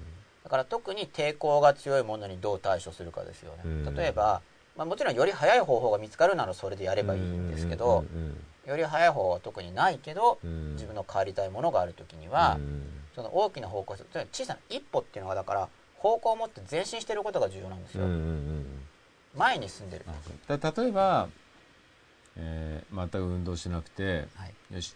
でも東京マラソンに出たいっていうはい。欲求出てきた時に、はい。まあ、それが大きな方向性だとして、はい。2番小さな一歩っていうのはウォーキングからやればいいんじゃないいな。で走るとしたら、うん。じゃあ初め1分でもいいんですよ。大事なのは前に進んでる方がいいんで,、うんですね。まあ、タイマー使ったりして、うん。ただまあ年齢によってはその急速な運動とかで、うん。むしろ健康を害する危険性があると感じるんだったらだから一歩としてだからアドバイザーを探すとか、うん。でもいい先生を探すことも一歩を踏み出してますよね、うん。そうね。前に進む。だから前に進むっていう意識を強く持っていけばうん。分かると思う。前に進もうとすること自体に抵抗が出るものなので同じところにたとどまりたいわけですからうん。基本的に。変わりたいけど変われない時は。だからまあ小さな一歩を踏み出して小さな一歩を継続するみたいな休んでもまたやる、またやるっていう。やで前前はどっちっていうのが分かるために方向性がいる、うん。その前って一歩を踏み出すんですけど、うん。まあ、だから方向性まで入れちゃえば前にって入ればもう方向を見てますよね、うん。前に踏み出さなくて、うん。だから前ってどっちなの？うん。っていうのがあることでう、ん。同じ方向に行ける。うん。でちょっとずつでもやる。だからこの一歩っていうのを解釈するときにその小さいからダメなんじゃないかっていうと、うん。まあ、そこは比喩で考えて同じ方向に蓄積していけば前に進むよねと。あと方向っていう時に大きなっていうのでもう一つの意味は、うん。その厳密にその最善のものじゃなくていいってことなんです。例えばうん。歩いてどっか行く時にそこに至る最短距離の直線の上を歩くわけじゃないですよね、うん。多少こうブレていても大体方向性が合ってればそっちに行きますよね、うん。ブレても修正しながら、うん。なんでで大きな方向性をけん例えば決めるって言っても勘違いしてる時もあるんですよ。うん。そういう時も方向を変えなくちゃいけないから、うん。あくまで大きな方方向の認識が必要だから前ってどっちなの？うん。うん。ただしそんなに厳密じゃなくていいんですね、うん。だからここがその真ん中の道っぽい話でう、ん。前って言ったらじゃあピタッと前じゃなきゃいけないのかっていうと、はいはいまた踏み出せなくなっちゃう、うん。それが分かんないから、だから大体でいいんですけど、うでも方向はあるっていうレベルで、うん。テクテクテクテクいくと、うん。そっちに変わっていけるんですよ。うん。これが、なるほど。うん。これがだけど感覚を理解することがかなり感覚的な話なんでこのまあそうですね。前とか、刻むとか。そうですね。感覚ですよね。そう。でもこの感覚がつかめるかどうかがうん。鍵っうんて僕は思っててう、ん。な感覚を伝えたいなって思ってるんですけうどね、いん。やできないじゃないかっつったらできないんですよやっぱりうん。そうですね。うん。だけど自分の感覚の中で前に進んでる前っていうのが大事なんですよ、うんうんうんうん。前に一歩進む。うん。でその,、まあも目的には近づいてるっていう。その目的に近づくことと、うん。今の自分から離れることと両方。ああなるほどなるほど。ああそうかそうか。なるほどなる同じです。前っていうのは。ほどうーんうんうん放っておくとその同じ自分で継続しようとするわけです、ん。そういうあのまあそうですね。自分のを感じながらしかし前に一歩、うん。やっぱ継続しないと前行ってるけど気づいたら後ろに下がってるみたいなことになっちゃいますもんね。うんまた家に帰ってるみたいに、ですよね。結構そのパターンは多いですよね。うん。だからやっぱ方向性を持ってないといけないんですよ。ね。こっちに行くんだこっちに行くんだ、うん。こっちに行くんだこっちに行くんだだから僕だったらその自分の幸せをなるべく最大化する選択をしていこう。んう、うん。っていうのを考えてるんでじゃあ判断するときにそっち向いてるかなどうかなっうんていうのを考えるしで一歩を踏み出すときに一歩っていろんな意味があるんで、じゃあ具体的な手法をリサーチしたり、うん。成功例をリサーチしたり、まあ、インタビューしたり、はい。本読んだり、うん。テープ聞いたり講演会行ったりとかそれはまた手法を見出してるんですけどねそれはまあ一本のなそれは一本の中身を見てるんですけどね。あるいは歩幅を広くすることができないか、うん。一応検討するんですけど。でも小さな一歩でもやるってことです。それをしつこくしつこくやっていく。うん。でこのしつこさがだからない場合が多いんで。なんかすぐにつなんだす即効性をも即効性はでもその大事なんだけど。そうでもそこですよね、そのしつこさとかが欲しいですよねやっぱ大目標自体も大きくないとなかなかしつこくできないですよね。うん。なんかそこまでしてってなっちゃうから。そこまでしてやりたくないかなって。だからやっぱりその大きな方向性をどれぐらい欲するか。そうですね。ね。うん。だから幸せになろうとかっていうのはすごい分かりやすくていい方向性だなと僕は思ってるんですけど。うん、そうですねそこだから踏み踏み出して変わっていかないとつまり幸せになろうとした時にじゃあ自分自身が自己の幸せに対する抵抗感を持ってるとしますよね、うん。でも多くの場合それは周囲のインプットによって形成されてるわけだから、はいってことは幸せになろうとすると周囲の反発を食らう方が多いはずなんです、うんうんうん自分に抵抗がある場合は、うんうんうん自分に抵抗がないすでにない場合は周りの抵抗多分ないけど、うんうんうん自分にあるってことはおそらくその相互のコミュニケーションで育ってきたものだから、今自分の周りにいる人は同じように抵抗を持ってる可能性が高い、そうするとうんなんかひ引きずろうとしますよね、うん。でも悪意があるというよりもそうなっちゃうんですよ、だって本人だってそうなんだから、うんうん周りの人は他人だからもっとそうみたいなところがあって、うんまあ、環境によってはもちろん他人だから、ね、応援するっていう環境もあると思いますけど、うん。まあ、幸せに限らずあとはまあ小さな一歩前に踏み出す時にいろいろその後後ろ髪引くっていうのかな？いろいろあるんです。けど、前に行くっていうのはだから決意ですよね。うん。これ前に。うん。でこの前ってだって自分にとっての前だから、うん。この前っていうのがじゃあ周りからしてみたら遠く行っちゃうとも見えるんですよ。うん。この前前。うんうんうんうん僕はこっちが前だと思うよって言ってもうんこれ周りから見たらうん。離れてってるそう。ねで前って思わない時もある。例えばうん周りから見ると遠くに行くこともあります。一緒に行かない限り。うん。でしかも遠くに行く時に遠くに行くけど同時に前に行ってるよねって見てくれる時もあればうん。自分としては前だと思ってても周りは遠くに行きかつ、うん。そっちは前じゃないっていう時うんですよ、うん自分は前だと思ってもそうですね。その人にとってのむしろ後ろじゃないのうん。とかあるいはなんか堕落したとか、うん。うん前じゃないって意見が来る時もありますよね。そうですね。裏切られたっていう裏切られたとか、それも前じゃないです。前とは向こうは捉えてないですよね、うん。何かしらのこう悪化したと捉えてますよね、うん。だからこの自分にとっての前すなわち方向性なんですけど、うん。この方向性がやっぱないとなかなか厳しい、うん。で2個やらないといけないからほもちろんなんか言われたら再検再検討するのはいいですよね、前って思ってたけど勘違いなのかな、うん。って再検討するのはいいと思うけど、うん。でも検討した上で反するんだったらまずそこで一歩踏み出せば決意がいりますよね、うん。さっきの東京から大阪の話だとしても、うん。じゃあ東京にいていてって言われた時にどうするのかって話ですよね、うん。そうですよ。うん。でもそれは自分で決めないといけないから そこは。じゃあ結局どうしたいのかなっていうのを、だそこも方向性なんでうん。行くのかそうですよね。行かないのか。うんだから結局この大きな方向性一の方向性を決めるっていうのは相当な決意が必要ですよね。やっぱりね。ね。そう。そうね。でこの決意の中で特に僕は重要だと思うのが自分を幸せにするってこと。で、うんうんうんうん。そうですね。それしか。まあ、共通性が多くの人に共通性があるかなって思えるの。そうですね自分だって絶対に幸せにしようとかって思ってない人の方が多いはずなんで、自分を。うん、たまに女の子とかですごい幸せな結婚をするっていう特に若い時に。うん。子がいますけど、うん。それ以外はあんまりパーセントとしては強くない気がしますね。幸せって方向じゃなくてなんかがっぽり何かを手に入れるとかって方向性は聞きますけどそれはまた幸せを目指してるのとは違うから。うんうんうんうんうんうん小さな一歩っていう時にその大きさに対する抵抗感。あとその前なんですかっていう抵抗感。うん。うんあとぴったりじゃないといけないんじゃないのっていう抵抗感。これらが出てくるんではいはい。別に大まかな方向があれば蓄積したら行くよねってうんいうのと間に合うかどうか。うん。うんでこれはもう分からないんですよ。だけどね。たただ間に合わなきゃいけないようなことっていうのはそんなに大きくないかなっていううん。なるほど。なるほどその本当に大きいことの場合はうん。あんま間に合うとかない感じがするんですよ、いうん。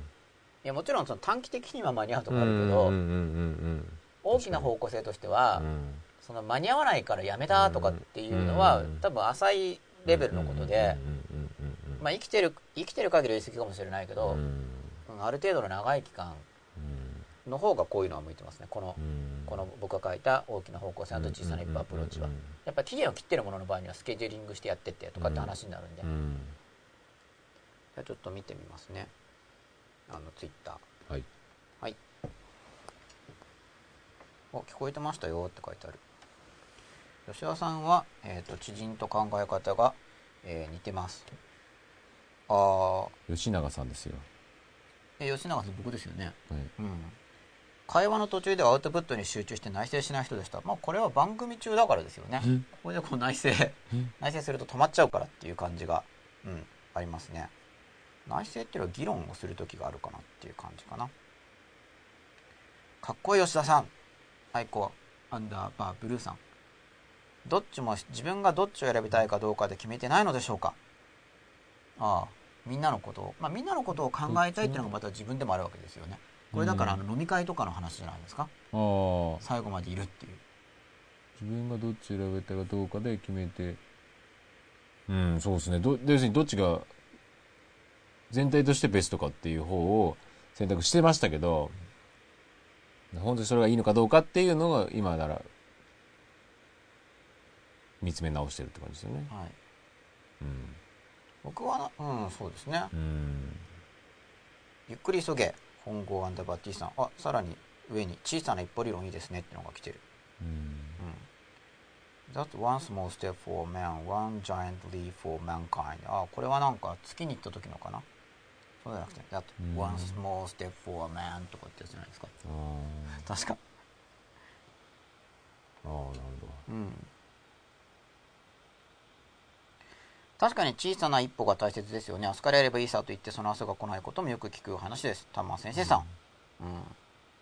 そう小さな一歩なんですよ。どうん。でも小さな一歩に価値を感じないとできなくてうん。しかもその周りからはあ応援してくれる人もいるけどで自分自身でもこれ意味あるのかなと思っちゃうぐらいですよね小さな一歩って。うん。で周りの人もそんなに意味ないじゃんって言われることもあるんでそういう意味ではその秘密の原則とかっていうのが言われるんですけどその批判されたくないことは言うなっていうのが秘密の原則、うん。つまり人間って結構否定的発言に弱いところがあって、うん。じゃあそれまで自分がいい人だと思ってた人でも、うん。その人の修文ゴシップとかをうん。すごいたくさん聞くと、えっとか言って価値が下がったりするんですよ、うん。でしかも、うん。それが事実ではないということを聞いても価値が下がったりするものなんで、まあ、感染しちゃうわけですね、やっぱ入り心を守りきれないから、うん理性的には違うじゃんと思っても、うんあんまひどいこと言われるとまあ、警戒心とかは絶対上がっちゃいますよね。そう守りきれないです。冤罪的に例えば冤罪的なもので無罪って決まっててもでもなんかなんかちょっと疑ってしまうみたいな芽生えちゃうっていうのはそう人間性ってそうなんですよ。そうですね。そうするとうん自分が批判を受けたくない。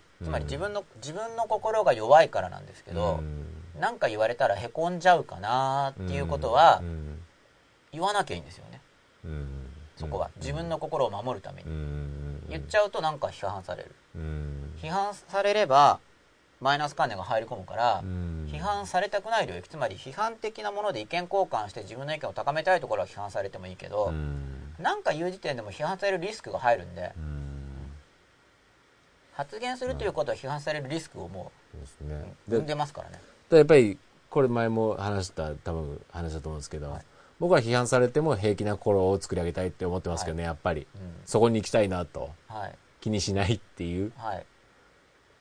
のが多分一番、うん。なんか要するに真っ裸になりたいんで基本的に全部出してても、で批判するやつがいてもはい。そこをなんか別にそれはそれで人からその人の感覚だったり考えだから、うん。別にそれはそれでいいんじゃないですかと。っうん。ていうふうに行きたいなとやっぱ僕は思っちゃいますねやっぱりね。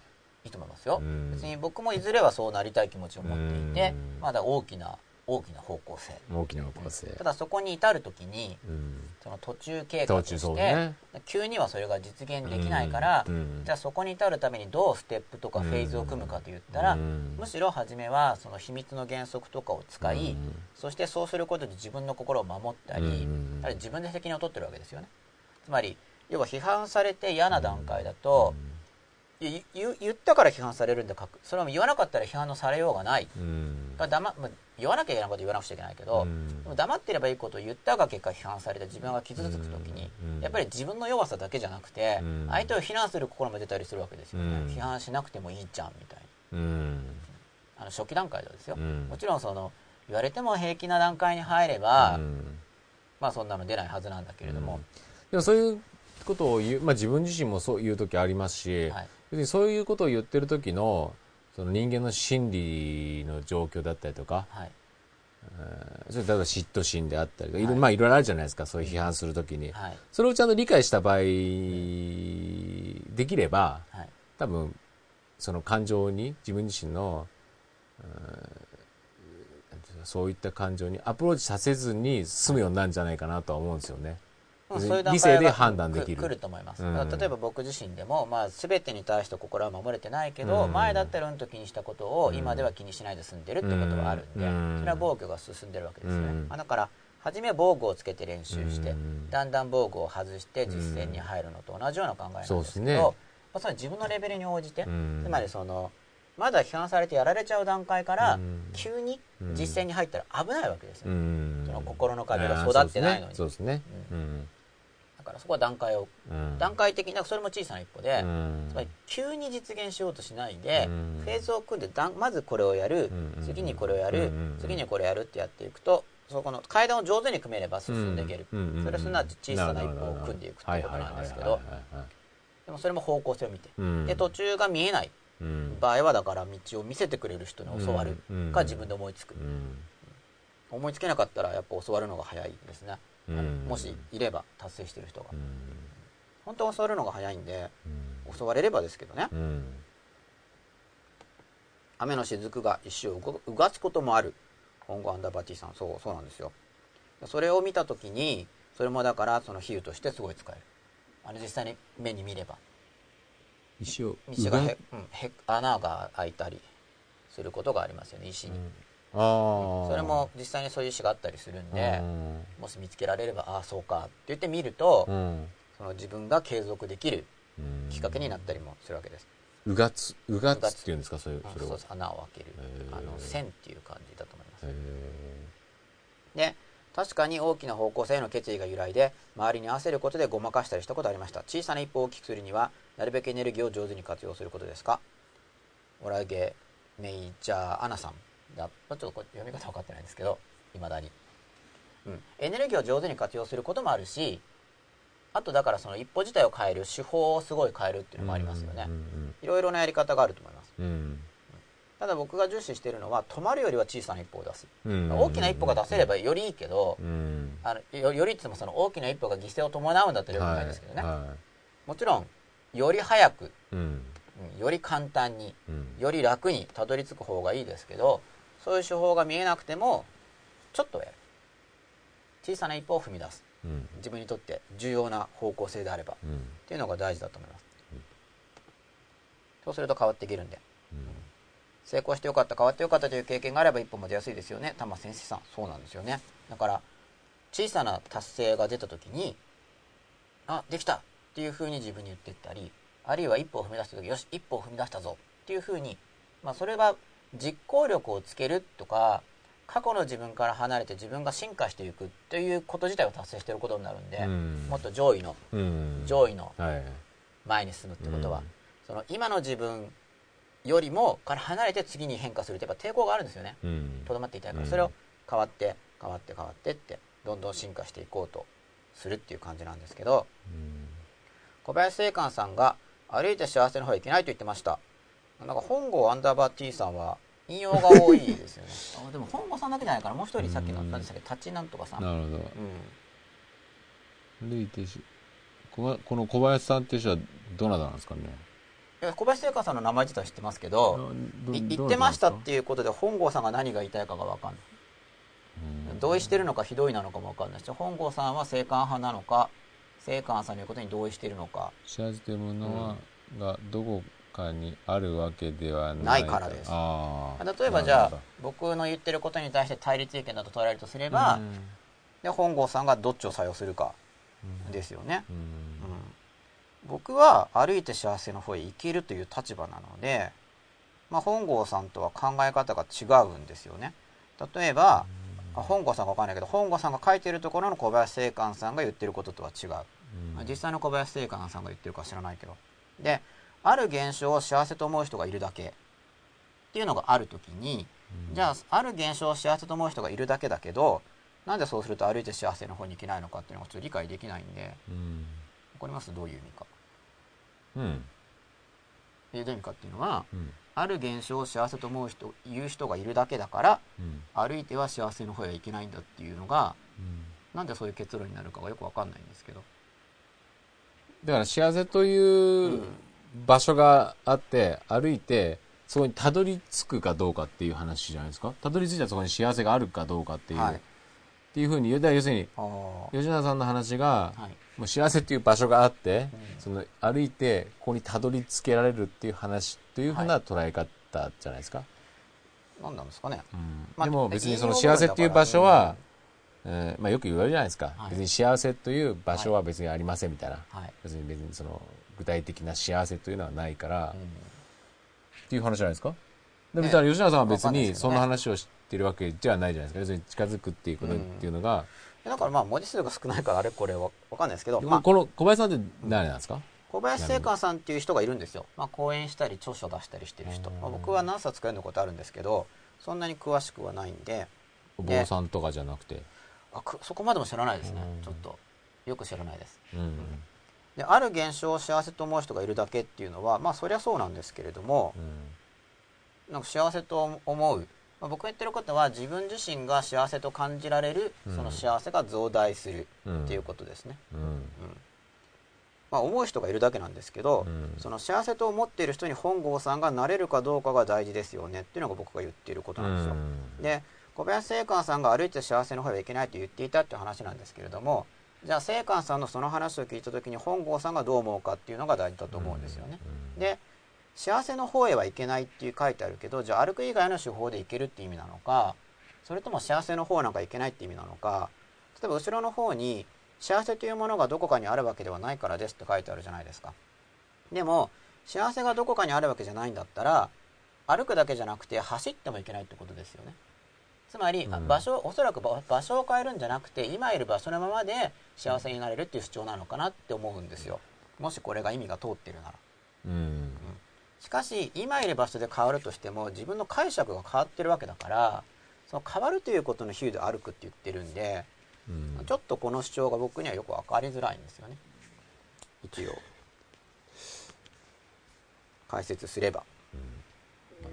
自分は商売人の息子3代目ですがどっかで商売人あ分かんない。それか幸せになりようがないっていう主張だったら多分そっちもありますよね。人間幸せにはなれないよっていうんだったら分かるけど、幸せというものがどこかにあるわけじゃないから歩いてはいけないよ、うん。